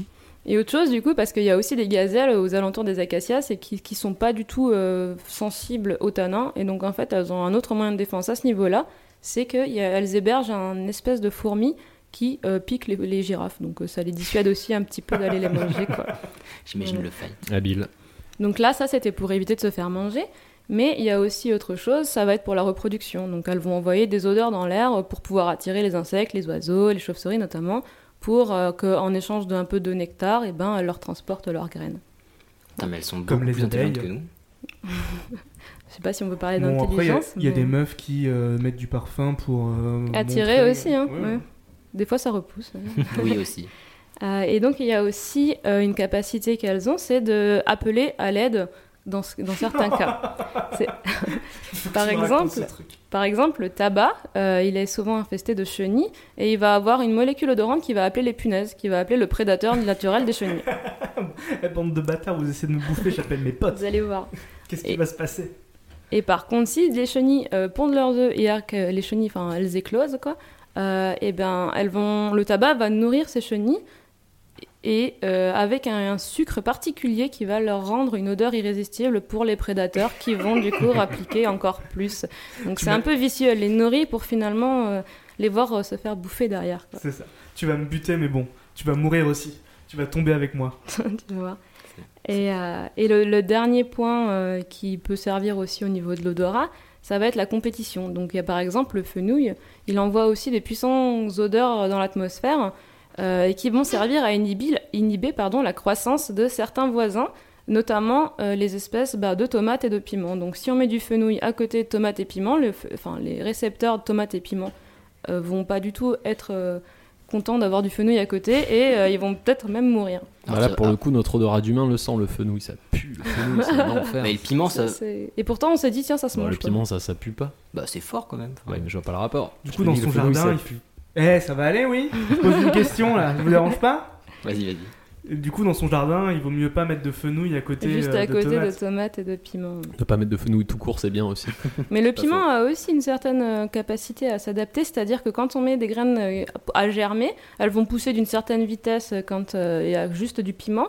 Par contre, si il y a une- elle détecte qu'il y a une autre graine à côté d'elle qui n'est pas de son espèce, elle va pousser d'autant plus vite. Justement pour euh, euh, Ah, aller l'esprit à la de compète, compétition euh, et dont de tu nous pouvoir parlais tout à pousser l'heure. plus rapidement. ouais, voilà. Excellent. Si tu veux bien faire pousser du La vie piment, est tu une plantes jungle. des tomates à côté. Et donc en fait, on voit que euh, finalement, c'est quand euh, il y a un prédateur, un herbivore ou quelque chose qui les limite qu'elles vont développer des défenses. Et par exemple, à Hawaï, il n'y a pas énormément de- d'herbivories et euh, la plupart des plantes qui sont là-bas n'ont pas de piquant, n'ont pas d'odeur, etc. parce que bah, elles en ont pas besoin. Donc c'est des plantes qui sont fragiles finalement. Mhm. Donc voilà, là c'était une petite, euh, enfin quelques exemples sur les cinq sens. Et euh, je voulais juste finir aussi sur par exemple le sens de l'équilibre, parce que les plantes, vous voyez que souvent elles poussent dans des endroits qui sont assez abrupts, et pourtant elles poussent quand même vers le ciel. Donc il y a l'héliotropisme qui est lié euh, bon au soleil, mais il y a autre chose, c'est-à-dire qu'elles ont des cellules, ça s'appelle des statocystes, et ça ressemble vraiment à nos niveaux à bulles, c'est-à-dire qu'au centre des cellules, il y a un grain d'amidon qui va bouger en fonction de bah, la gravité, quoi. Et en fait, la plante va savoir que bah, si mon grain d'amidon il est côté gauche, bah, je vais pousser à droite, par C'est exemple. complètement. On sait, si accéléromètre. le, on sait si le grain il bouge dans, dans le liquide, enfin quelconque. oui, euh, bien sûr, c'est euh, le milieu intracellulaire, c'est toujours liquide. Ok. Donc c'est vraiment comme nos niveaux à bulles. Putain, Elles sont trop fortes. Hmm. Steve Ouais. Jobs, euh, t'es vraiment nul. T'as rien inventé. Je crois que quelqu'un Et, euh, là-bas a compris le rapport. Et on peut juste finir aussi sur le fait qu'elles se déplacent, même si c'est pas à l'échelle individuelle. Au niveau des peuplements, on voit li- euh, vraiment les plantes qui se déplacent, notamment avec les changements climatiques. On voit que des espèces qui à base n'étaient pas- n'étaient que dans les vallées commencent à gravir les montagnes. Ouais, les troupeaux qui font la migration, enfin. Putain, c'était bien ouf, surtout c'est impressionnant. Enfin, je comprends pas pourquoi on les fait autant chier alors que c'est aussi utile et aussi intelligent. Enfin, peut-être pas intelligent, mais. mignon, c'est trop gentil, il est tout C'est sensible. Mais- adopter une maintenant. Je suis sûr que tu vas essayer peux. de te trouver une plante, euh, Tu vas une faire un plante tour. qui réagit. Tu vas faire un tour à Jardiland et. Bon, mais du coup, sur, ce- sur cette magnifique. Ok, personne n'a rigolé à ma Bonne blague, du coup on enchaîne, Voilà. sujet suivant. on- on C'est va- arrivé plusieurs fois aujourd'hui, t'as remarqué Allez, on enchaîne sur euh, le sujet de Juan. Yes. Moi je vais vous parler des startups. Ouais, non, mais là, typiquement, le projet a été mal drivé. T'es pas assez force de proposition. Ah non, je peux pas là, je suis sous l'eau. Si vous lancez une start-up, Une idée, ça ne vaut rien. Ce que j'ai aimé dans cette entreprise, c'est l'humain. Alors moi je vais vous parler un petit peu du langage des startups, hein, qui- tous les mots à la con qu'on utilise euh, dans ce milieu-là. Quand je dis startup, en fait c'est du langage d'entreprise, mais euh, on aime bien utiliser ce genre de, de termes pour simplifier. Euh, on va passer à côté de ceux qui sont vraiment obvious du type ASAP, As, As soon soon as as possible. possible. ce qui veut dire Pour hier, lol, Lol. enculé, va, bouffe mes couilles. Dès que possible. voilà. on va se calmer. tu restes pas très longtemps d'entreprise toi il me semble. Euh, conf call. Euh, un appel téléphonique, hein, globalement, à, plusieurs. À plusieurs. Voilà donc on est pas mal à entendre euh, ces Con- termes-là. euh, conférence. Parce qu'on a une partouze Voilà. téléphonique. On entend pas mal ces termes euh, au quotidien, donc tous ces anglicismes à la con qu'on vous balance à tort et à travers, et j'accuse personne, j'en utilise moi-même. Donc on va commencer tranquillement avec le terme pitch. Ilias, j'aimerais que tu me pitches. Pardon maman. Euh, pardon maman, c'est le podcast de vulgarisation, qui, traite, des, petits, et des grands sujets et sujets des grands afin pour de les rendre les plus vulgaires possibles. possibles. Voilà un pitch très réussi. Donc le principe d'un pitch, c'est de résumer son business ou son activité en quelques minutes. Ça vient de elevator pitch, donc euh, le fait de pouvoir euh, expliquer ce qu'on fait dans un trajet d'ascenseur, en gros. Ah, parce Euh, que tu, tu montes ou tu descends, mais du coup tu modifies le, le pitch comme en musique. Pas du tout. Alors rien à voir, mais... euh, Quand tu prends l'ascenseur, le temps est relativement court. Voilà. Donc faut pouvoir l'expliquer pendant. Non, mais- Très intéressant, Karim. Euh, bah, Karim, tant que je te tiens, tu vas nous parler du fait de pivoter.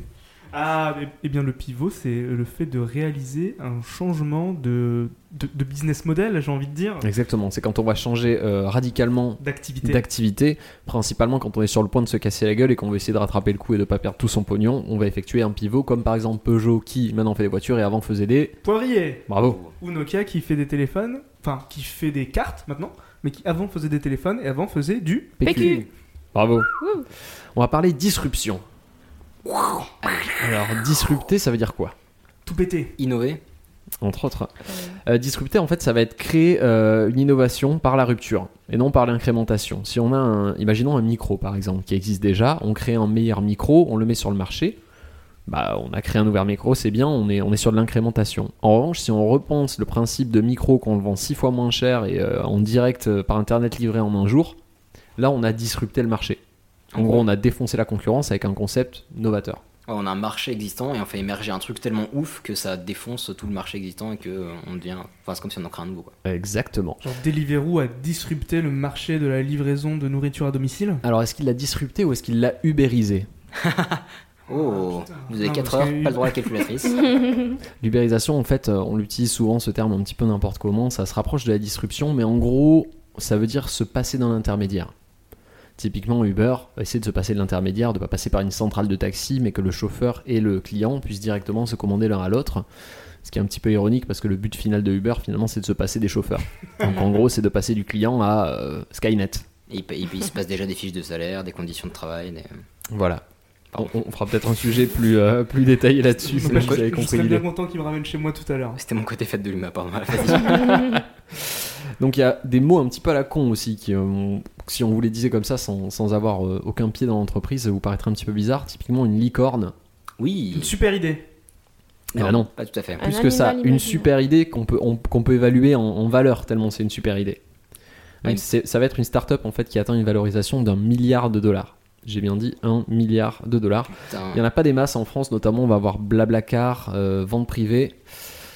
Il y en a, il y en a potentiellement deux trois autres, mais je les ai pas en tête. Donc c'est leur estimation sans pour autant être en bourse. En gros, on, on dit que si quelqu'un devait racheter la boîte, il devrait payer Il 1 a- milliard. Exactement, il la rachèterait c'est un milliard de monstrueux. dollars. Bon, on peut toujours les appeler des licornes une fois qu'elles ont été achetées à ce prix-là, mais parce qu'elles ont atteint le statut de licorne, c'est un petit peu la petite coupe qui est posée sur le, sur le rebord de la cheminée. Ensuite, une rockstar, ça vous parle Un super ingénieur. un super, alors pas forcément un ingénieur, un super employé en tout cas, c'est-à-dire un employé qui va être extrêmement bien formé dans sa, sa Plastique. profession de base, dans sa plastique pas forcément, euh, Ah. Il est mais beau. qui va être très formé dans sa, dans sa profession de base, et qui va aussi être aussi un petit peu, un petit peu couteau suisse. Euh, on en parlait, Karim, tu m'avais donné une autre expression pour dire la même chose. Le mouton à 5 Le pattes. mouton à cinq pattes, exactement, ce qui est la version euh, non start-up en fait de l'expression rockstar, mais oui. La version Euh, année 2010. voilà, la- les, les personnes nous ayant précédés se référeront plutôt au mouton à cinq pattes. Si je vous parle de jeune pousse,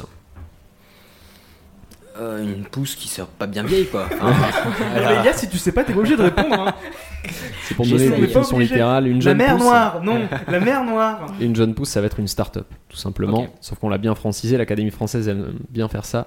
Euh, tweeter, vous savez comment on dit euh, en français Faire des bruits d'oiseaux. Faire un gazouillis. Non, Ah oui, c'est vraiment de la merde. C'est faux, je n'y crois pas. Non, c'est vrai. C'est gazouiller, tweeter, euh, selon l'Académie Ah, française. shit. Faire le buzz, comment on dit déjà Faire le buzz Faire la vibration. Le ramdam. Le raoui. Faire un c'est pas vrai. ramdam. Si, si, c'est exact. Alors on va partir sur les acronymes. Je vais me tourner vers l'experte des acronymes, Elodie. MVP, Ah bon ça, te- ça veut dire quoi d'après toi Most valuable player. Eh ben non, pas dans le milieu de l'entreprise. Most Valuable Player, ça va être- LeBron James. C'est vrai que dans le milieu du sport, MVP signifie Most Valuable Player. Euh, dans le milieu de l'entreprise, ça va vouloir dire un produit minimum viable. Minimum viable Minimum product. viable product. Ce qui veut dire, Ah. Karim, puisque tu fais le malin, Euh, c'est le, le, le- on, on va dire qu'on va développer Prototype. une application mobile. Et ben c'est une appli mobile qui va contenir le minimum de fonctionnalités, les fonctionnalités clés. Et le but, c'est de pouvoir voir si jamais ça, il y a une traction. Ça veut dire, est-ce que les utilisateurs sont intéressés par mon produit et est-ce que ça vaut le coup de lancer vraiment une version 2 peaufinée de ce que je viens de faire exactement. En gros, c'est le, le produit fonctionnel minimal quoi. C'est pour voir si ça fonctionne. Minimum viable product, oui. Mhm. Ouais. bah ouais, non mais fonctionnel surtout. C'est Ouais, en c'est gros ça. pour que ça fonctionne, c'est ça. Après, on pourrait faire oulala des animations 3D et tout. Mais Mais ça- il faut vraiment avoir un produit, un produit fini. Euh, ça évite en fait des surcoûts en recherche et développement.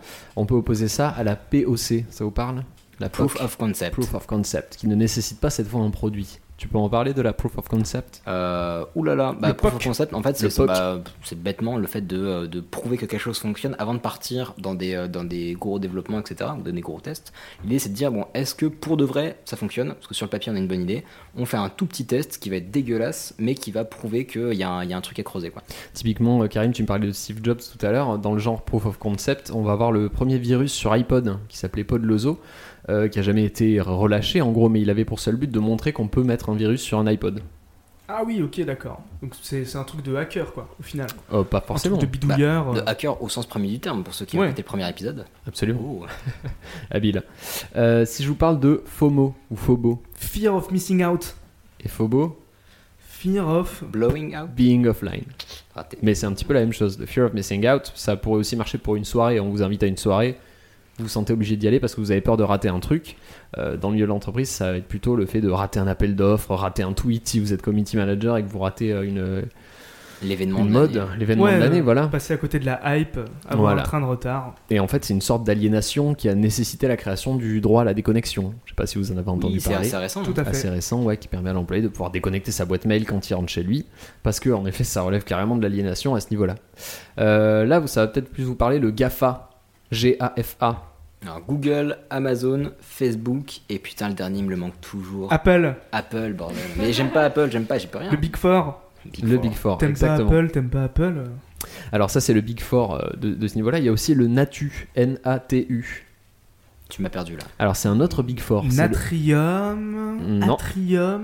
C'est le, c'est le Big Four de la disruption numérique. Le Natu, ça va être Netflix, Airbnb, Tesla et Uber. Uber. Oh, Exactement, J'avais le U. champion. Donc on aime bien mettre 4 lettres pour parler du Big Four. Bon, bien. C'est plus facile. on fera que- peut-être la même chose pour les laitages, je sais pas, euh, Nestlé, Lactel, euh, Danone. whatever. Ah oui, c'est que des consonnes. Ouais, du coup, c'est ça, chiant. c'est super chiant à prononcer. Un IPO, Une levée de fonds. Une entrée Mmh. en bourse. Initial Public Offering. Ouais, une entrée en D'entrer en bourse. bourse, donc le Graal pour une startup, c'est de se faire acheter, de rentrer en bourse pour pouvoir se barrer, faire une autre boîte finalement. Et d'ailleurs, maintenant, il y a un nouveau terme qui est arrivé, c'est ICO. C'est quand on fait une levée de fonds, mais avec de la crypto-monnaie. Avec de la crypto-monnaie, exactement, ouais. Si Quel vous bel avez enchaînement. écouté des podcasts euh, récemment, peut-être que. C'est un terme euh, assez récent. Euh, au niveau des jobs des intervenants, euh, si je vous parle de business angel, Un, un mec sympa qui file de la thune.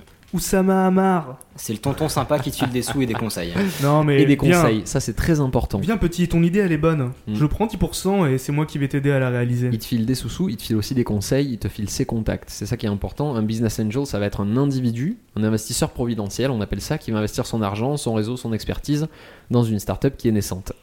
Contrairement à un venture capitaliste qui lui va seulement euh, investir des capitaux, un capital risque en fait. euh, Les, on appelle ça les, les- dans le milieu les PC. Les VC exactement, Et c'est ou une les sorte VC. de. Désolé, Elle était nulle, mais je rigole quand même. je suis Bah, c'est pas désolé. nul, c'est comme ça qu'on appelle ça. C'est pas ça qui me fait rire. Mm. Euh, là, ils font plus de la spéculation. Ils vont mettre de la thune dans 1000 startups différentes. Il y en a une qui va péter. Ils auront Exactement, 10%, c'est moins ce sera ciblé, il n'y a, rentable. y a pas le côté affect du business angel. Tu, Ilias, tu avais non, une- c'était juste pour dire oui, effectivement, il n'y a pas le côté conseil en fait, c'est juste de la thune et puis salut. euh. Absolument, mais c'est aussi de la thune qui n'est pas attribuée à une seule startup, mais en effet, comme disait Karim, à, à plusieurs. Si je vous parle de growth hacking, Ouh là là, euh, terme full bullshit. Le Euh, piratage euh, de, de- de la pousse. bah, c'est le fait de hacker la croissance de l'entreprise et donc d'utiliser tous les moyens euh, possibles, imaginables, même si c'est pas conventionnel, euh, pour y arriver. en gros, ça veut dire réfléchir sur comment je peux améliorer ma boîte. Donc, apparemment, c'est devenu un boulot. L'avantage, c'est que c'est vraiment pour tout, on Oh. peut y mettre n'importe qui. D'ailleurs, vous saurez que le growth hacker, c'est dans les jobs les mieux placés dans les bullshit jobs. Je sais pas si ça vous parle. Ouais, j'ai j'ai lu un article Vice Mm. là-dessus. Et une manière assez simple de définir un bullshit job, c'est quand on n'est pas capable de dire ce qu'on fait dans la vie en moins d'une phrase. Non, mais Ah, le gros hacking, au final, c'est essayer de récupérer des utilisateurs pour une startup, non Tout à fait. C'est le Pour un principe produit. de, de récupération d'utilisateurs. Mais que ce Ouais. soit en vendant des cookies ou en faisant un nouveau site web ou. euh, Tu veux dire faire du guérilla marketing Oula tu m'as- tu m'as reperdu. Ça se rapproche finalement du, du growth hacking. C'est- C'est c'est peut-être une forme de growth hacking. Ouais, absolument. Allez, j'en ai un petit dernier pour la route, c'est le bootstrapping, du verbe bootstrapper. Euh, mettre en place les éléments essentiels pour démarrer euh, une société. Exactement. En fait, c'est quand on est un petit peu à l'arrache. Euh, on pourrait dire avec ma bite et mon couteau, finalement. Un petit peu comme le, pod- Avec, avec un bootstrap. un petit peu comme le podcast indé, finalement, on a un peu démarré en mode bootstrapping, euh, en récupérant ce qu'on peut et, euh, et en essayant de sortir quelque chose d'à peu près viable. Donc tout ça, ce sont euh, des néologismes qu'on appelle de la novlangue, novlangue qui vient de... 1984, de Orwell. Bravo. Donc, Pour dire à quel point on est con, c'est-à-dire Quelle qu'on culture. se dirige vers un futur dystopique et en plus on nous a dit exactement ce qu'il fallait pas faire et on le fait, on est vraiment très très con. Bah voilà, bah j'espère que vous euh, vous y retrouverez mieux maintenant pendant vos réunions bullshit ou euh, en regardant BFM TV. Alors je vous parlerai FM aussi du, du bullshit bingo. Je sais pas si ça vous parle. Oui, ça me dit quelque chose, vas-y.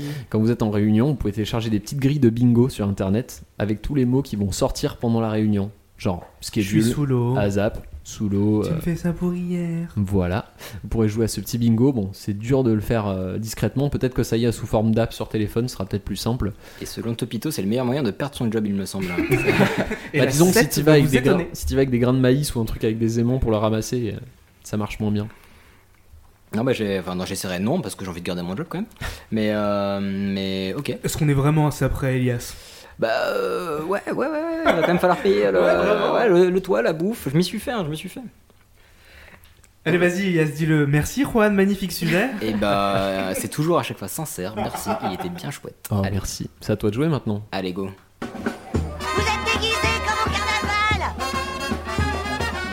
Moi, tout m'intéresse, surtout la Nouvelle-Orléans. Alors, on me prépare un chat T'es pas content, le monsieur Il a dit quoi là Que l'on me prépare un char. C'était César dans Astérix. Euh, bah, du coup, comme je vous l'ai dit dans l'intro, je vais vous parler du meilleur spectacle gratuit sur Terre. Oui, parce que tu vous nous as- savez ce Ah que oui, c'est. tu nous as grave teasé. La fête du Lumar. Déjà, c'est pas gratuit, c'est vrai que c'est cool, mais c'est pas gratuit. Carnaval. Euh, ouais, lequel Rio De Dunkerque Non, c'est vrai que les deux sont sympas, mais c'est pas de même ampleur. Non, mais bah, vu la musique, ça vous dit rien Un petit effort Hmm. Hmm. Non. Ah, allez. Euh, en fait, c'est le, le Bayou. C'est le, c'est le carnaval et plus précisément le Mardi Gras de la Nouvelle-Orléans. Enfin, Le de Bayou. Louisiane et Nouvelle-Orléans. Oui, Bayou. Ah, Putain, il Effectivement. l'avait. Euh, et c'est considéré comme le meilleur spectacle gratuit sur Terre. Et je vais vous expliquer pourquoi. Euh, honnêtement, c'est pas volé comme, euh, comme terme. Alors déjà, pour resituer la Nouvelle- euh, Nouvelle-Orléans, pardon, c'est la plus grosse ville de Louisiane. Et la Louisiane, c'est un état du sud-est des États-Unis. Donc c'est très grand, c'est près du golfe du Mexique. Et ça a été conquis en 1682 par René Robert Cavelier de La Salle, sacré nom. Et c'était rattaché à la Nouvelle-France, donc c'est pas le nouveau nom du FN, hein, c'était euh, un territoire euh, de la France en dehors de notre, euh, de notre cher pays. Euh, donc c'est vrai qu'il y a- c'est intéressant, on verra pourquoi. Euh, c'est une, euh, un État et ce sont des villes où il y a une, euh, il y a une forte mixité culturelle et il y a une grosse euh, influence française, pas influence, mais euh, il y a des grosses racines françaises. Alors déjà, on, comme on dit, on parle du Mardi Gras. Euh, bah moi, j'ai dû me replonger dans ce que c'était que Mardi Gras. Est-ce que vous sauriez m'expliquer ce que c'est Un jour où on mange plein de beignets. Les beignets. Il y a de ça. Le mardi à la fin d'une d'une période de jeûne, et du coup Ouais. on a vachement la dalle, et du coup on se Non, fait c'est de au, la fat dé- bouffe. c'est au début du carnaval. Voilà, c'est c'est quand on l'inverse. se met bien avant de jeûner. Alors le, quoi, le carnaval chez les chrétiens, c'est le jour qui marque la fin de la semaine grasse. En fait, c'est-à-dire que pendant une semaine, on mange ultra fat parce qu'on sait qu'on va devoir jeûner pendant 40 jours. Enfin, pas jeûner, mais manger moins gras, donc pas de viande, etc. Donc les mecs, ils mangent ultra fat et après, genre, rideau. Rideau. Genre le dernier repas du condamné quoi. Ah C'est, ouais, c'est- mec, profite, fais-toi un gros steak. Mais c'est exactement ça. En plus, ils font la fête, ils ont bien raison. Euh, alors, la date change en fait, parce que c'est 47 jours avant Pâques, euh, sachant que Pâques dépend du cycle de la Lune. C'est Mm. un peu le bordel. Mais donc, euh, Mardi Gras, en fait, ça va toujours être entre le 3 février et le 9 mars. Voilà, vous le Ouais, saurez. Oh, c'est large. Euh, le mot carnaval maintenant. Est-ce que vous savez d'où ce que ça peut donner d'où ça La peut viande. venir Car- Carne. Carnet, ouais. Chili con carne. Ouais, la viande. Chili con carnaval. Alors en fait, ça vient, c'est dérivé du latin médiéval euh, car- Carnus. carne levare, qui Carnum. signifie Lever la viande. ouais, enlever, retirer la Ah. chair. En fait, c'est parce que pendant Ah, Garde les virus. Pas du tout, Oh, putain ça. C'est dur, c'est dur. Allez, on, on s'en remet dedans. Retirer la chair, donc. Donc voilà, c'est retirer la chair. En fait, le carnaval, initialement, c'était la période où on retirait la chair, donc après le Mardi Gras. Et maintenant, justement, ça a changé parce que c'est la période avant le Mardi Gras. Voilà, donc c'était une petite explication. Euh, maintenant, je vais vous parler du, euh, du premier Mardi Gras américain. Euh, Il y a plusieurs explications, on n'est pas sûr sûr, Euh, mais la plus probable, en fait, ce serait le euh, 3 mars 1699. En fait, il y avait un explorateur qui s'appelle Jean-Baptiste euh, Lemoine de Bienville. Donc JB Lemoine, c'est également le nom du nouveau secrétaire d'État auprès du ministre des Affaires étrangères depuis le 21 juin. Et Mais on c'est est pas- très content. mais c'est pas le même. Euh, donc ce, ce cher JB de Bienville, en fait, il a exploré pas mal de territoires euh, à Nouvelle-Orléans, dont un qui se trouve euh, à peu près à 100 bornes de l'actuelle Nouvelle-Orléans. Il appelait ça la pointe du Mardi Gras et ils auraient fait une grosse teuf pour fêter ça. J'ai une question. Vas-y. Comment on dit mardi gras en américain Alors, Fat euh, Tuesday alors, euh, la plupart du temps, ils utilisent le terme Mardi Gras avec l'accent. Vraiment Ouais. Mardi gras. Mais il y a aussi le Fat Tuesday. Mais en fait, le Mardi on Gras. dit c'est- vraiment Fat Tuesday Ouais, bien sûr. Et euh, Fat Tuesday, ça peut être le côté un peu euh, biblique, chrétien, etc. Par contre, Mardi Gras, ça va vraiment définir le, la fête, etc. Ok. Tout le folklore qu'il y a autour. Donc si tu vas manger chez tes parents le dimanche, tu parles de, de Fat Tuesday. Par contre, Tu dis euh, rendez-vous à Mardi Gras. si euh, tu te la colles avec tes potes, c'est mardi gras. quoi. Ouais, globalement. Bon, Quoique c'est assez familial, bah, justement, on va, Mardi Gras. on- on va passer sur le euh, carnaval moderne. Donc en fait, euh, comme je le disais, le carnaval ça va commencer le 6 janvier, donc pour l'épiphanie, et ça se termine en apothéose avec le Mardi Gras, suivant quand c'est. Euh, de nos jours, en fait, à la base, c'était vraiment religieux. De nos jours, c'est une fête qui est vraiment ultra satirique. Et en fait, c'est l'occasion, un bon prétexte pour faire la fête avec ses potes, euh, s'échapper du quotidien, s'échapper de sa condition, de sa classe sociale, etc. Donc c'est vraiment ultra coloré, c'est la folie et c'est la... ça fait honneur à la richesse culturelle de la Louisiane, en l'occurrence. Le cœur de carnaval, comme je disais, c'est une grosse grosse fête, c'est les parades globalement. Donc les parades, c'est quoi C'est euh, des mecs qui défilent dans la rue avec des gros chars euh, ultra colorés. euh, ouais, mais alors c'est plus traditionnel parce qu'il y a des euh, fanfares ou ce qu'on appelle des brass bands. Donc la différence entre les deux, c'est une question d'instrument Ah, globalement. cuivre. Voilà. Euh, et voilà, c'est très coloré, très sonore, etc. Mais c'est pas des gens qui nagent dans une piscine. Non, non. C'est Non. Ah, c'est pas Putain, terrible. Au secours. Au secours. Allez, j'enchaîne. Euh, la première parade de Mardi Gras a eu lieu le 24 février 1857 à la Nouvelle-Orléans. Donc C'est quand même assez ouf, c'est milieu date du 19e, ouais, c'est pas tout, c'est pas, pas tout jeune. Et ça a été organisé par The Crew of Comus, qui est le tout premier crew du Mardi Gras. Alors crew, ça s'écrit E K-R-E-W-E. Et- Crew Ouais, crew. Et en fait, ça fait référence au terme crew anglais qui veut dire à un, en gros un groupe, un gang, un machin, enfin une, un, un équipage. gang. Un équipage, si vous voulez. Une clique Une fine équipe. Donc maintenant, effectivement, je vais vous parler du, euh, des crews, l'origine des crews. Les crews, en fait, c'est vraiment le, le- le cœur et l'âme du Mardi Gras. Ce sont, en fait, ce sont les entités qui organisent les défilés, les parades, etc. Et ce sont eux qui organisent le, euh, le Mardi Gras. Donc chaque crew a son thème, son background, etc. Et aujourd'hui, il y en a plusieurs dizaines. Donc c'est assez conséquent. Et certains, comme le crew of Comus euh, que j'ai cité précédemment, date du 19e siècle, donc c'est assez, euh, assez vieux. Et d'autres, en fait, ont que quelques années. Donc euh, la tradition continue, il y en a d'autres qui se créent, etc. Euh, rapidement, en fait, leur origine, ils prennent leur origine dans des sociétés secrètes qui ont été créées euh, début 1700. Société secrète Ouais. Euh, c'était euh, au début Dans de la... les Illuminati Euh, bah, pas loin en fait, c'était au début de l'histoire de la Louisiane, début du 18e. Et, euh, et voilà, en fait, c'était des personnes qui se regroupaient, qui avaient des, des habitudes, des rites, etc. et qui avaient pour habitude de porter des masques. D'accord, Eyes Wide Shut. Ça y est, c'est parti, euh, on a fait une grosse partouze, du coup on va tous monter sur un char et euh, on, on va revendiquer euh, notre, notre crew. Bah, c'était plus familial que ça.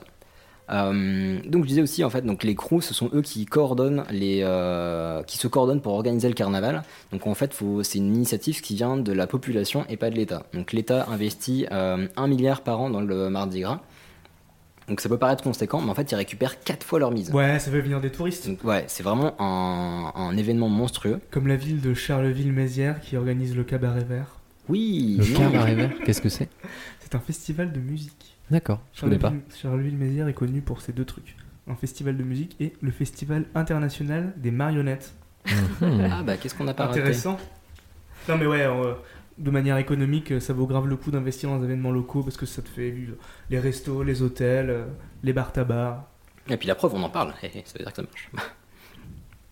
Donc les crews, comme on disait, il y a une grosse organisation. Il faut savoir qu'il y a un droit d'adhésion annuel aux crews.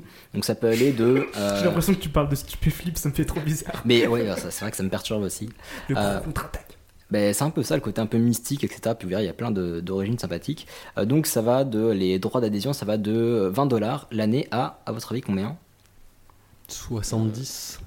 1000 euh, 70 000 dollars Non. euh, ouais, plus- plusieurs milliers quand même. Ah ouais Ouais, c'est assez cher en fait cette, euh, cette participation, ça aide bah, les crews, à, les crews, oui, les crews, à, à survivre, à organiser les parades, À survivre Plusieurs milliers par euh, Mais- an. Ouais, parce qu'il y a des crews comme euh, The Crew of Bacchus qui ont plus de 30 chars. Donc t'imagines 30 chars de euh, 10 mètres de long, euh, 5 mètres de haut. Ah oui, ça va vite. Full décoré, il y en Faut a qui ont des compter toute lumières la et tout. picole, en plus. Ouais. Et Et il y a- J'imagine qu'au Crew au Bacchus, on ne boit pas que de l'eau. Ah non, clairement, oui, je pense qu'ils s- ils s'amusent bien. Ambiance Rabelais. C'est ça. Euh, Il y a certains crews qui sont entièrement masculins, d'autres entièrement féminins. euh, Et à la fin, ils font une grosse partouze. Wouhou On va se calmer tout de suite. On se détend. Euh, donc entièrement féminin et les plus gros, donc les plus petits, il y a quelques dizaines de personnes et les plus gros, ça va jusqu'à euh, près de 1000 membres. Donc c'est genre c'est Ah pas, oui. c'est pas une, c'est pas une équipe de foot quoi. Ils Ça, défilent tous euh, ça je ne saurais te le dire. Parce que ça fait un sacré paquet de monde. hein. Bah, il y a beaucoup de monde dans les rues euh, et j'imagine que quand il y a 30 chars, ça fait beaucoup de peuple. Mais euh, mais je saurais pas dire s'ils défilent tous. En tout cas, ils aident tous euh, à la vie du crew, donc à faire les déguisements, les décors, etc. Alors il y a Michel à la guitare, GG à la peinture. Toujours Michel. Euh, bah Michel d'ailleurs, Michel qui est sur un char, Michel qui est sur un char, il fait quoi Bah il fait la fête et tout, et surtout il porte un masque. Donc ça c'est une des traditions qui a été euh, qui a été récupérée parmi les euh, dans les sociétés secrètes. Donc en fait ça permet de euh, en fait de s'échapper de sa classe sociale, de ses habitudes etc. On n'est plus une euh, on n'est plus l'adjoint du maire, on n'est plus un patron d'entreprise, on n'est plus un ouvrier, un plus machin. On est un mec qui fait de mardi gras. Là, C'est finalement le principe même du carnaval. C'est ça. Et là, ce qui est rigolo, c'est qu'ils portent tous euh, les, les- un masque sur les chars et ils sont obligés par la loi. C'est-à-dire qu'il y a une loi qui dit que toute personne sur un char doit porter un masque. Sinon, tu prends une amende. Ben, j'imagine, s'il y a une loi. Eh, police du carnaval, venez ici, monsieur, vous ne portez pas de masque. Vous me ferez le plaisir de vous amuser, s'il vous plaît. Mieux que ça. Euh, maintenant, je vais parler de quelques crews euh, que j'ai considérés comme majeurs. En tout cas, comme je disais, il y en a plusieurs dizaines. On va en prendre quelques-uns euh, importants. Euh, bah, déjà, il y a The Mystic Crew of Commus dont on a parlé. En fait, c'est le premier, euh, fondé en 1856. Donc ça, c'est vieux. Et donc, ce sont eux qui sont à l'origine des parades sur des chars. Donc c'est une tradition qui dure encore. C'est assez ouf. Et leurs membres euh, initiaux sont restés anonymes. Donc c'est une belle légende euh, bah, qui a été euh, qui a été continuée, mais euh, on a les origines sont incertaines. Je pense à des mecs euh, anonymes avec des masques, mais tout en blanc. Non, non, c'est pas, c'est pas, c'est pas le même. c'est Pas, Aucun c'est pas- rapport. C'est pas les mêmes. Euh, Il y a The Twelfth Night Revelers, euh, qui sont, si je traduis salement, les kiffeurs de la 12e nuit. Voilà. Euh, en fait, eux, c'est le deuxième crew de l'histoire et euh, ils ont fondé ce crew en 1870 et eux, ils sont à l'origine euh, des Throws. Donc en fait, c'est, euh, j'en reparlerai juste après, c'est le fait de jeter des cadeaux, des, des- des jolies choses, etc. depuis les chars. Donc, Et ils la- jettent La des- 12 e nuit, c'est quoi C'est le climax du, du carnaval euh, alors non, parce que le climax c'est euh, le euh, mardi gras et il me semble que côté religieux il y a un truc qui se passe la douzième nuit, mais je ne saurais pas vous dire. Ok. Parce qu'il y a d'autres trucs qui se passent la douzième nuit, mais voilà, je vous chercherai ça pour la prochaine fois. Tu parles. oh si, allez. Je mettrai, Beau magazine. je mettrai ça sur Facebook. Euh, Il y a The Crew of Rex, euh, ils sont très importants aussi. L'équipe Euh, du roi. Ouais, c'est ça. euh, Moi, je pensais plutôt au chien, là, en vous savez, roi, le en commissaire latin. Rex. Alors non, mais on y reviendra aussi, tu verras. Euh, Crew of Rex, donc créé en 1872, donc c'est assez vieux aussi, et eux ils sont à l'origine des couleurs du carnaval, euh, qui sont euh, le violet, Le rouge et le l'or- jaune. Non, raté. Le violet, l'or et le vert. Et en fait, c'est pour la venue du, euh, en 1872 justement, euh, du grand-duc de Russie Alexei Alexandrovitch. Clairement, il est russe. Euh, ils lui ont proposé de choisir les couleurs du carnaval, il a choisi ça. Euh, le vrai nom du crew of Comus, c'est The School of Design. Et c'est pour ça qu'ils sont connus pour leurs chars et leurs déguisements qui sont absolument, enfin, pardon, absolument ouf, faits à la main, les chars euh, décorés à la main, enfin peints à la main, etc. Donc c'est, ils ont vraiment une grosse assise au niveau du, euh, du waouh, euh, ou du waouh game, comme on dit. Du wow game. L'effet waouh. Voilà. Euh, on peut parler du crew of Bacchus aussi, on en parlait, euh, ces petits Ah fifres oui, euh, les potes de Rabelais, là, ils m'intéressent. eux. Alors, qu'est-ce C'est qu'ils ça. font Alors eux en fait ils se sont fait connaître parce qu'ils ont été créés en 1868 et ils ont rompu avec la tradition parce qu'ils ont organisé une, une, en gros, une grosse stuff, une grosse parade un dimanche. Ils ont disrupté le carnaval Mais exactement, mais clairement. Euh, et en fait ils ont fait un, un événement de ouf et en plus ce qui a marqué les gens c'est qu'on a vu le jour de ce carnaval, hein, enfin de ce défilé du dimanche, les, les chars les plus ouf qu'on avait jamais vus de tout le carnaval. C'était vraiment, ils étaient gigantesques, magnifiquement décorés et tout. Donc ça fait sensation. Et ils ont continué enfin, à surfer sur cette vague parce que dès l'année suivante, ils ont instauré une tradition qui était d'inviter une personne connue en tant que roi euh, pour leur parade. Donc parmi Ouais, eux, euh, sympa. bah, il y a des, me- ouais, il y a des mecs Bah, pas le roi du dégueulasses, hein. quoi. carnaval, encore une fois, c'est pas quelque chose de novateur de la Nouvelle-Orléans. Alors non, mais eux c'était en fait chaque euh, chaque crew peut avoir son euh, peut avoir son roi, son rex. Et eux en l'occurrence c'est eux qui ont lancé ça en 69. Euh, et donc parmi les parmi les quelques rois qu'ils ont eu, quelques mecs sympathiques genre Kirk Douglas, Nicolas Cage, Michael Keaton et bon j'en ai oublié plein, mais Jean-Claude Van Damme. Ah, bah, déjà, Nicolas Cage, tu m'avais. euh, Non, Ah, mais ouais. est-ce, est-ce que c'est le carnaval ou est-ce que c'est moi Non, mais vous- nous formons une unité de carnaval. Ce n'est pas la molécule de carnaval qui est en toi. M- Merci Jean-Claude, Jean-Claude Michel. Euh, je vous donner pour finir sur le euh, crew Bacchus, juste le slogan euh, du crew Bacchus qui est In Vino Veritas. C'est simple, efficace. Oui, voilà, oui, on, on- on aime bien la picole, quoi. Alors c'est marrant parce que c'est un, un des crews les plus connus en fait, les plus, euh, les, les plus populaires, Euh, donc ils ont été pas mal Tu copiés. m'étonnes, les mecs, ils s'appellent Bacchus et ils tissent du vin. Mais euh, du coup ça a lancé d'autres idées, genre The Crew of Chewbacus. Le Choubacus Ok. Ouais. Euh, en fait, c'est un... Elle est subtile, celle-là. Ah, elle est- ouais, tu verras celle, celle d'après est pas mal aussi. Euh, en fait, c'est un crew qui est axé euh, science-fiction, euh, satirique. Sans déconner. Ouais. Et euh, ils jouent vraiment le truc à fond parce que leur thème de 2017, c'était, alors je vous le traduis, mais c'est véridique, le culte du saint Wookie bourré. Donc, the cult of the drunken euh, Wookie. Euh, holy drunken Wookie. J'adore ton accent anglais. Ouais. N'est-ce pas Ah, la Louisiane, temple du jazz. N'est-ce pas Euh, Il y a, ah bah tiens, en rigolant aussi, The Crew of Barcus. Bah, C'est des chiens. Ouais. Ils font des Ah, défilés de chiens déguisés. Putain, ça me rappelle une anecdote quand j'étais en Autriche. euh, il y avait le carnaval et il y avait la voiture de l'auto-école qui passait. Et le principe de la voiture de l'auto-école, c'est que tu peux avoir les pédales des deux côtés. Mmh. Mhm. Et ce qu'ils avaient fait, c'est que habilement, moi je m'en étais pas rendu compte à l'époque parce que j'étais petit, ils avaient mis un labrador côté conducteur. Et du coup, la voiture elle avançait toute seule. Et euh, je trouve ça très rigolo que le, le chien conduise la voiture. Magnifique. Ça se trouve, c'était lui qui conduisait pour de vrai. Et il peut le faire que ce jour-là. Donc attends, le- il y a le crew of Barcus. Ouais. Qu'est-ce qu'ils font C'est des chiens, Bah, ils des- aboient, ils ont des masques de chiens. Non, mais des- des- non, mais c'est des un gang défilés de chiens Scooby-Doo. déguisés. C'est pas des mecs Eh, déguisés. en c'est Des chiens, vraiment. Eh bah, regardez sur Google, regardez sur, sur Google Crew of Barcus et vous allez voir plein de chiens. Regardez déguisés. plutôt sur YouTube, ce sera beaucoup plus marrant. C'est vrai. Aussi. Euh, un petit dernier, allez, parce que c'est un des préférés en plus des spectateurs, c'est The Crew of Zulu. Euh, il a été fondé en 1909 par des ouvriers membres d'une béné- Benevolent Aid Society. En fait, c'était une des premières formes d'assurance santé pour les Noirs aux USA. Donc, c'est un événement quand même assez. Enfin, c'est un, un- un fondement assez ouf. Revendicateur, Ouais. novateur, disrupteur. Ouais. Bah, euh, disrup- non, pas disrupteur. euh, si, quoi que- j'en sais rien, je sais pas. J'essaie de utiliser- placer des mots-clés depuis tout à l'heure. Si, pour l'époque, c'était quand même. euh, Je sais pas utiliser ce terme. non, en fait, non, ça colle pas du tout. Bah, Enfin, cool. Euh, donc ils sont vachement appréciés. Ils ont eu notamment, bah, eux aussi, ils ont, ils ont des kings hein, comme d'autres. Euh, et le King of Zulu 1949, à votre avis, qui ça pouvait être 1949, Elvis Presley. Un jazzman. Ouais, c'est The Crew of Zulu, hein, je te rappelle. hein, C'est pas The Crew of Bah, un euh, Nouvel- The White Nouvelle-Orléans Working Man. avec euh, le crew of Zulu, c'était, euh, je sais pas, euh, Miles Shannon Davis. Non. Euh, Jazzman, si je me trompe pas, c'est ça, Miles Davis Oui. Ouais. Il joue de la trompette, je crois. Ouais, je crois que c'est un trompettiste. Euh, bah, c'est pas loin. pas John loin. Coltrane Mm. On est bien bien. Euh, Coltrane, c'était pas du sax Louis Armstrong. Oui, Louis Armstrong, Euh, très bien. Très bon, très bon Louis Armstrong. Tu, tu peux arrêter maintenant. Ouais, on, on- on va s'en passer. Euh, mais c'était un bel effort qu'il ne faudra pas reproduire, mais c'est un bel effort. Euh, euh, un des trucs qui fait que les crew of Zulu sont, euh, sont très très appréciés, c'est euh, un de leurs throws en fait, c'est les Zulu Coconuts. C'est parmi les, euh, les cadeaux jetés. Ouais. On dirait une bande de stripteaseuses. Non, non, non, ouais, non, quand même pas. ce Ah point-là. si, Zulu Coconut, ça c'est. Ouais, on est Enfin, le d'accord. principe, c'est qu'ils jettent des noix de coco, c'est ça Ouais, ils jettent des noix de coco décorées et en fait les gens les c'est surkiffent. dangereux. Genre c'est ouais, c'est un des un Ouais, c'est des, grave dangereux. un des choses les plus euh, qui attire le plus de, les gens. Et ouais, c'est à ce point-là dangereux qu'en 1987, il y a eu trop de procès, donc plus d'assurance, il y avait plus le droit d'avoir une assurance, le Crew of Zulu. Euh, et donc en 1988, ils ont dû faire passer une loi euh, pour que les noix de coco jetées depuis les chars ne puissent plus faire l'objet de euh, bah, de, de, de De plainte. procès. Ouais, ouais, de procès pour blessure. Donc à ce jour, en tout cas, euh, c'est toujours interdit de se plaindre pour avoir reçu une noix de coco sur la gueule. Du coup, il faut mettre un casque de vélo, c'est ça Ah ouais, je sais pas, ma caisse de vélo, des battes, je ne sais pas, mais il faut se protéger en tout cas.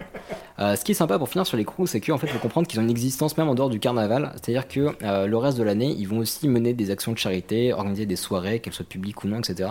Donc ils vivent euh, vraiment avec la société et leur communauté. Donc c'est euh, c'est assez louable et Ils assez ne beau. vivent que pour, euh, que pour le carnaval finalement. Euh, Ils bah- attendent ça vraiment euh, toute l'année. Bah, ils attendent vraiment ça, mais comme on disait, notamment avec le Crew of Zulu qui était issu de, euh, des membres d'une Benevolent Aid Society, euh, ils avaient une existence avant et ils se sont décidés de se retrouver. Donc c'est plus un moyen de se retrouver qu'autre chose. Faire de la pub, peut-être aussi. Montrer qu'ils existent. En tout cas, ça doit être absolument génial à voir. Passer un moment convivial. Ouais, ça a l'air vraiment vraiment ouf. En plus, voilà, on peut récupérer des petits trucs. Donc on- là, on passe, on froze. Euh, en fait, bah déjà, ça c'est une tradition qui remonte au 19e siècle et c'est une euh, globalement le- une parodie de- des coutumes de la Renaissance européenne où euh, les, les riches allaient jeter des, euh, des richesses, des pièces d'or, etc. aux pauvres euh, quand ils passaient. Tenez maintenant. Voilà, donc ça, on voit encore que c'est un truc très très satirique. Et qu'est-ce qu'on jette On jette bah, des colliers de perles qui sont couleur du carnaval. Euh, initialement, ils étaient en vert, teint, et euh, bah, de nos jours, ça se fait plus parce que je pense que ce serait le bordel dans les rues. Maintenant, c'est du plastique dégueulasse, euh, voilà. Euh, mais c'est assez, on le voit pas mal dans certains films américains, euh, les, les colliers euh, ultra longs et oh, moi j'ai ramassé 20 colliers, etc. Euh, donc il y a ça, c'est un, un chose assez connu. Et les doubloons, avec l'accent s'il vous plaît. Les doubloons. Dou- Doubloons. Doubloons Ouais, en fait, c'est des répliques de pièces espagnoles en or, enfin en, en faux or en l'occurrence.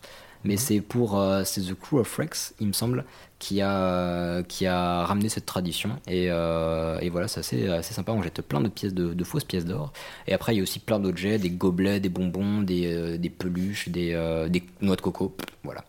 Euh, comme quoi, c'est assez libre. Euh, je vais vous parler d'une dernière petite tradition qui m'a m'a vraiment marqué en fait, euh, quand je me suis renseigné sur le, le Mardi Gras, et qu'on- bah, quand j'ai vu des trucs à ce sujet-là, c'est euh, ce qu'on appelle le Black Mardi Gras. euh, et globalement, en fait, c'est ce qu'on appelle aussi les Oula. Indiens. les Indiens du Mardi Gras. Euh, en fait, voilà, initialement, le Mardi Gras semblait euh, inaccessible aux populations des ghettos parce qu'il fallait faire des costumes, fallait avoir des références historiques, etc. Enfin, ça paraissait assez inaccessible. Et en fait, ces, ces personnes se sont mis à, à célébrer leur propre Mardi Gras avec leurs traditions, etc. Ils se sont historiquement rat- euh, rapprochés des populations amérindiennes parce que historiquement, euh, bah, en fait, c'était les seuls, parmi les seules populations qui acceptaient les esclaves euh, qui s'émancipaient, qui euh, récupéraient leur liberté, etc. Et le fait de célébrer Mardi Gras en appelant ça Indian Mardi Gras, etc., c'est vraiment un hommage à cette époque. Euh, initialement, c'était très violent ces Indian Mardi Gras parce que c'était l'occasion pour les gangs de régler leurs comptes pendant que la police était euh, occupée autre part. Rien à voir avec le- l'événement le plus sympathique au Bah, monde. Voilà, initialement, quand les, euh, les, les- les Indian crews euh, se, se croisaient dans la rue, ils se saignaient. Mais genre, vraiment, c'était c'était vraiment violent, quoi. De nos jours, c'est un peu plus cool parce que, bah, en fait, ils font des danses, ils chantent, euh, ils jouent avec leur. euh, ils ont des grands masques à plumes, etc. Enfin, c'est quand même assez bon enfant. Et il y a beaucoup de respect et d'appréciation vis- vis-à-vis des costumes. Euh, ces costumes, ils peuvent valoir, à la base ils étaient faits un peu à l'arrache avec ce qui leur tombait sous la main, Euh, ils peuvent valoir euh, maintenant jusqu'à plusieurs milliers de dollars. C'est vraiment... Un ouf. seul costume Ouais. C'est, c'est- ça fait euh, 3 mètres de haut, il y a des plumes de ouf, hein, c'est, c'est la folie. Euh, et c'est dommage parce que hein, c'est un peu contradictoire avec l'idée initiale qui était que le Mardi Gras était un peu inaccessible aux populations pauvres. Bah ouais, là ton costume à 10 000 balles, euh, non, pas possible quoi. Petit anarchiste. Mais de casse-toi même, le je, four, vieux. je vous, con- je vous Ton conseille de t-shirt regarder. anarchiste. Je vous conseille de regarder sur, euh, sur Google euh, Indian Mardi Gras et euh, bah, vous verrez les, les costumes sont vraiment ouf sur YouTube aussi. C'est vraiment assez impressionnant et notamment au niveau du, du jazz, des chants, etc. C'est beau parce qu'ils ont repris des, euh, bah, des traditions, des termes euh, issus des populations amérindiennes. Euh, je vais finir euh, rapidement sur les quelques rôles qu'on peut trouver chez les tribus indiennes, enfin de Mardi Gras. Euh, donc il y a le Big Chief, en gros c'est le grand chef qui les mène. Euh, le Spy Boy, en fait lui il va être tout devant et il va donner les indications quand ils vont rencontrer une, euh, une, une autre tribu ou qu'il va falloir bifurquer parce qu'il y a du monde, etc. Et le Flag Boy, en fait le Flag Boy il va faire le relais entre le Spy Boy et euh, le chef. Et le Flag Boy il va porter un, un gros drapeau et il va faire des gestes euh, suivant les ordres du Big Chief pour euh, diriger globalement la tribu. Donc c'est assez sympa, c'est ultra festif parce qu'il y a plein de costumes et tout. Et tout autour de ces, euh, de ces tribus, il va y avoir bah, des brass bands, des fanfares, etc. qui vont mettre l'ambiance. Ça va jouer du jazz, ça va chanter, ça va danser, enfin c'est assez la folie. Euh, dernier tout petit détail, c'est que les Indiens, en fait les parades des Indiens, contrairement aux autres, sont pas du tout prévues à l'avance. Les autres, on peut savoir des mois à l'avance à quel endroit, dans quelle rue, à quelle heure. Les parades des Indiens, c'est jamais prévu à l'avance, ni le lieu, ni l'heure, c'est au bon vouloir du Big Chief. Donc faut être sur le coup. Euh, je vais finir par, cette, euh, par un petit côté euh, plus jeune, festif, etc. Euh, c'est le French District. Euh, c'est en fait c'est le quartier français et c'est assez on va dire ma- pas- mal réputé mais pour les familles c'est pas du tout familial Euh, c'est le côté ultra adulte où les jeunes font la fête boivent beaucoup il y a des flash boobs donc il y a la tradition de flash boobs pour avoir un collier donc autant vous dire que c'est pas du tout familial et, euh, et voilà et même sur les sites qui traitent de Mardi Gras on, on déconseille aux touristes de se balader là-bas euh, s'ils y vont avec leur enfant C'est le spring break quoi. Totalement. Totalement. Euh, mais ceci dit, pour faire la fête, pourquoi pas, ça peut être sympathique. Euh, je finis par une dernière reco, euh, ce sujet, euh, reco ultra intéressante, la série Treme, T-R-E-M-E, E de HBO, qui en fait qui décrit la situation en Nouvelle-Orléans, euh, enfin à Treme plutôt, mais près de la Nouvelle-Orléans, en Louisiane en tout cas, euh, situation post-Katrina, euh, donc après l'ouragan, et c'est assez ouf. On, on voit comment ils, enfin, ils, ils respirent musique, ils vivent musique, etc. C'est assez impressionnant, c'est ultra touchant. Et il y a même un, un peu un jazzman qui s'appelle Kermit Ruffins, euh, qui est un trompettiste qui joue son propre rôle dans la série. Donc ça, c'est chouette, c'est ultra enrichissant et euh, voilà, c'est vraiment sympa. Euh, maintenant, je vous encourage à aller à, euh, fêter le Mardi Gras en Louisiane à la Nouvelle-Orléans. Et d'ailleurs, le prochain sera dans 196 jours, 1h32 minutes et 28 secondes. Donc euh, j'espère pouvoir y aller et pourquoi pas Il y a ça, vous un y compteur de voir. mardi gras devant lui. Et ouais, et ouais, ça déconne pas. hein. Tu le regardes On est tous les ravis de matins. le savoir. En tout cas, ça donne envie d'aller jeter un coup d'œil. En tout cas, Elias, magnifique sujet, merci beaucoup. On Ah. a vraiment appris beaucoup de choses. Eh ben merci, ça m'a fait plaisir aussi. Euh, bah dans tous les cas, ce- cet épisode malheureusement touche à sa fin. Oh Eh, il faut bien. Mmh. hein. Comme toujours, on a pris beaucoup de plaisir à le faire. Et on- Énormément. ouais, et on vous remercie. Bah déjà, je vous remercie vous à cette table, et puis on remercie tout le monde pour leur, euh, les gentils messages, etc. Merci Michel surtout. Oui, Michel, tout- tout- toujours là, Michel. Je suis sûr Non, qu'il y a un, un de nos fans qui s'appelle Michel. Oui, bah, je, Je pense vais oui, diguer. statistiquement. Mais non, ouais, voilà, sur, euh, sur Facebook, Twitter, iTunes, etc., on a des messages vachement sympathiques, vachement gentils, ça fait plaisir. Donc on va continuer à faire des jolies choses.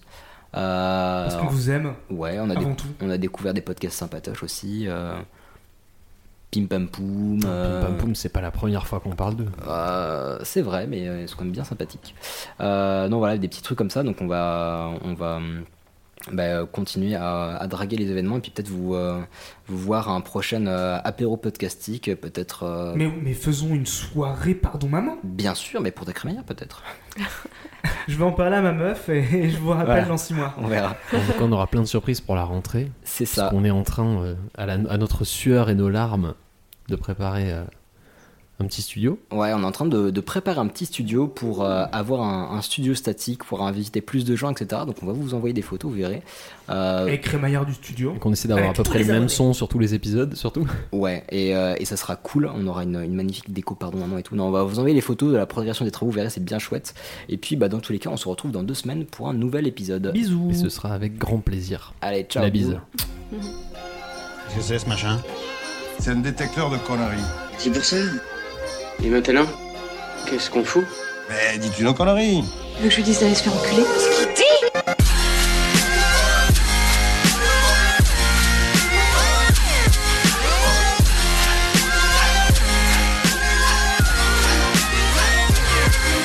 Vulgaire Je trouve ça vulgaire Oui, je trouve ça vulgaire.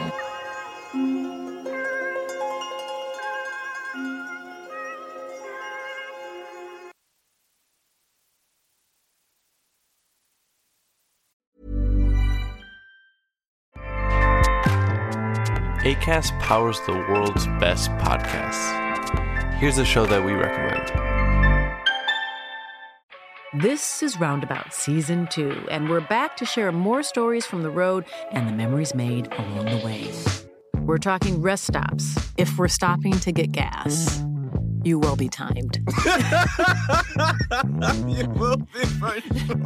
Misguided plans. I grew up in the city, so I have like, you know, a healthy fear of real extreme darkness. this was like wilderness. A lot of laughs. Y'all weird, but you, yeah, you, you were different. Like you were real different, bro. I can't really put my finger on it. and so much more. Just goes to show that unexpected things sometimes are the best when it comes to a road trip. Roundabout Season 2, presented by Nissan, is live now with new episodes rolling out every Thursday. Listen and subscribe wherever you get your podcasts.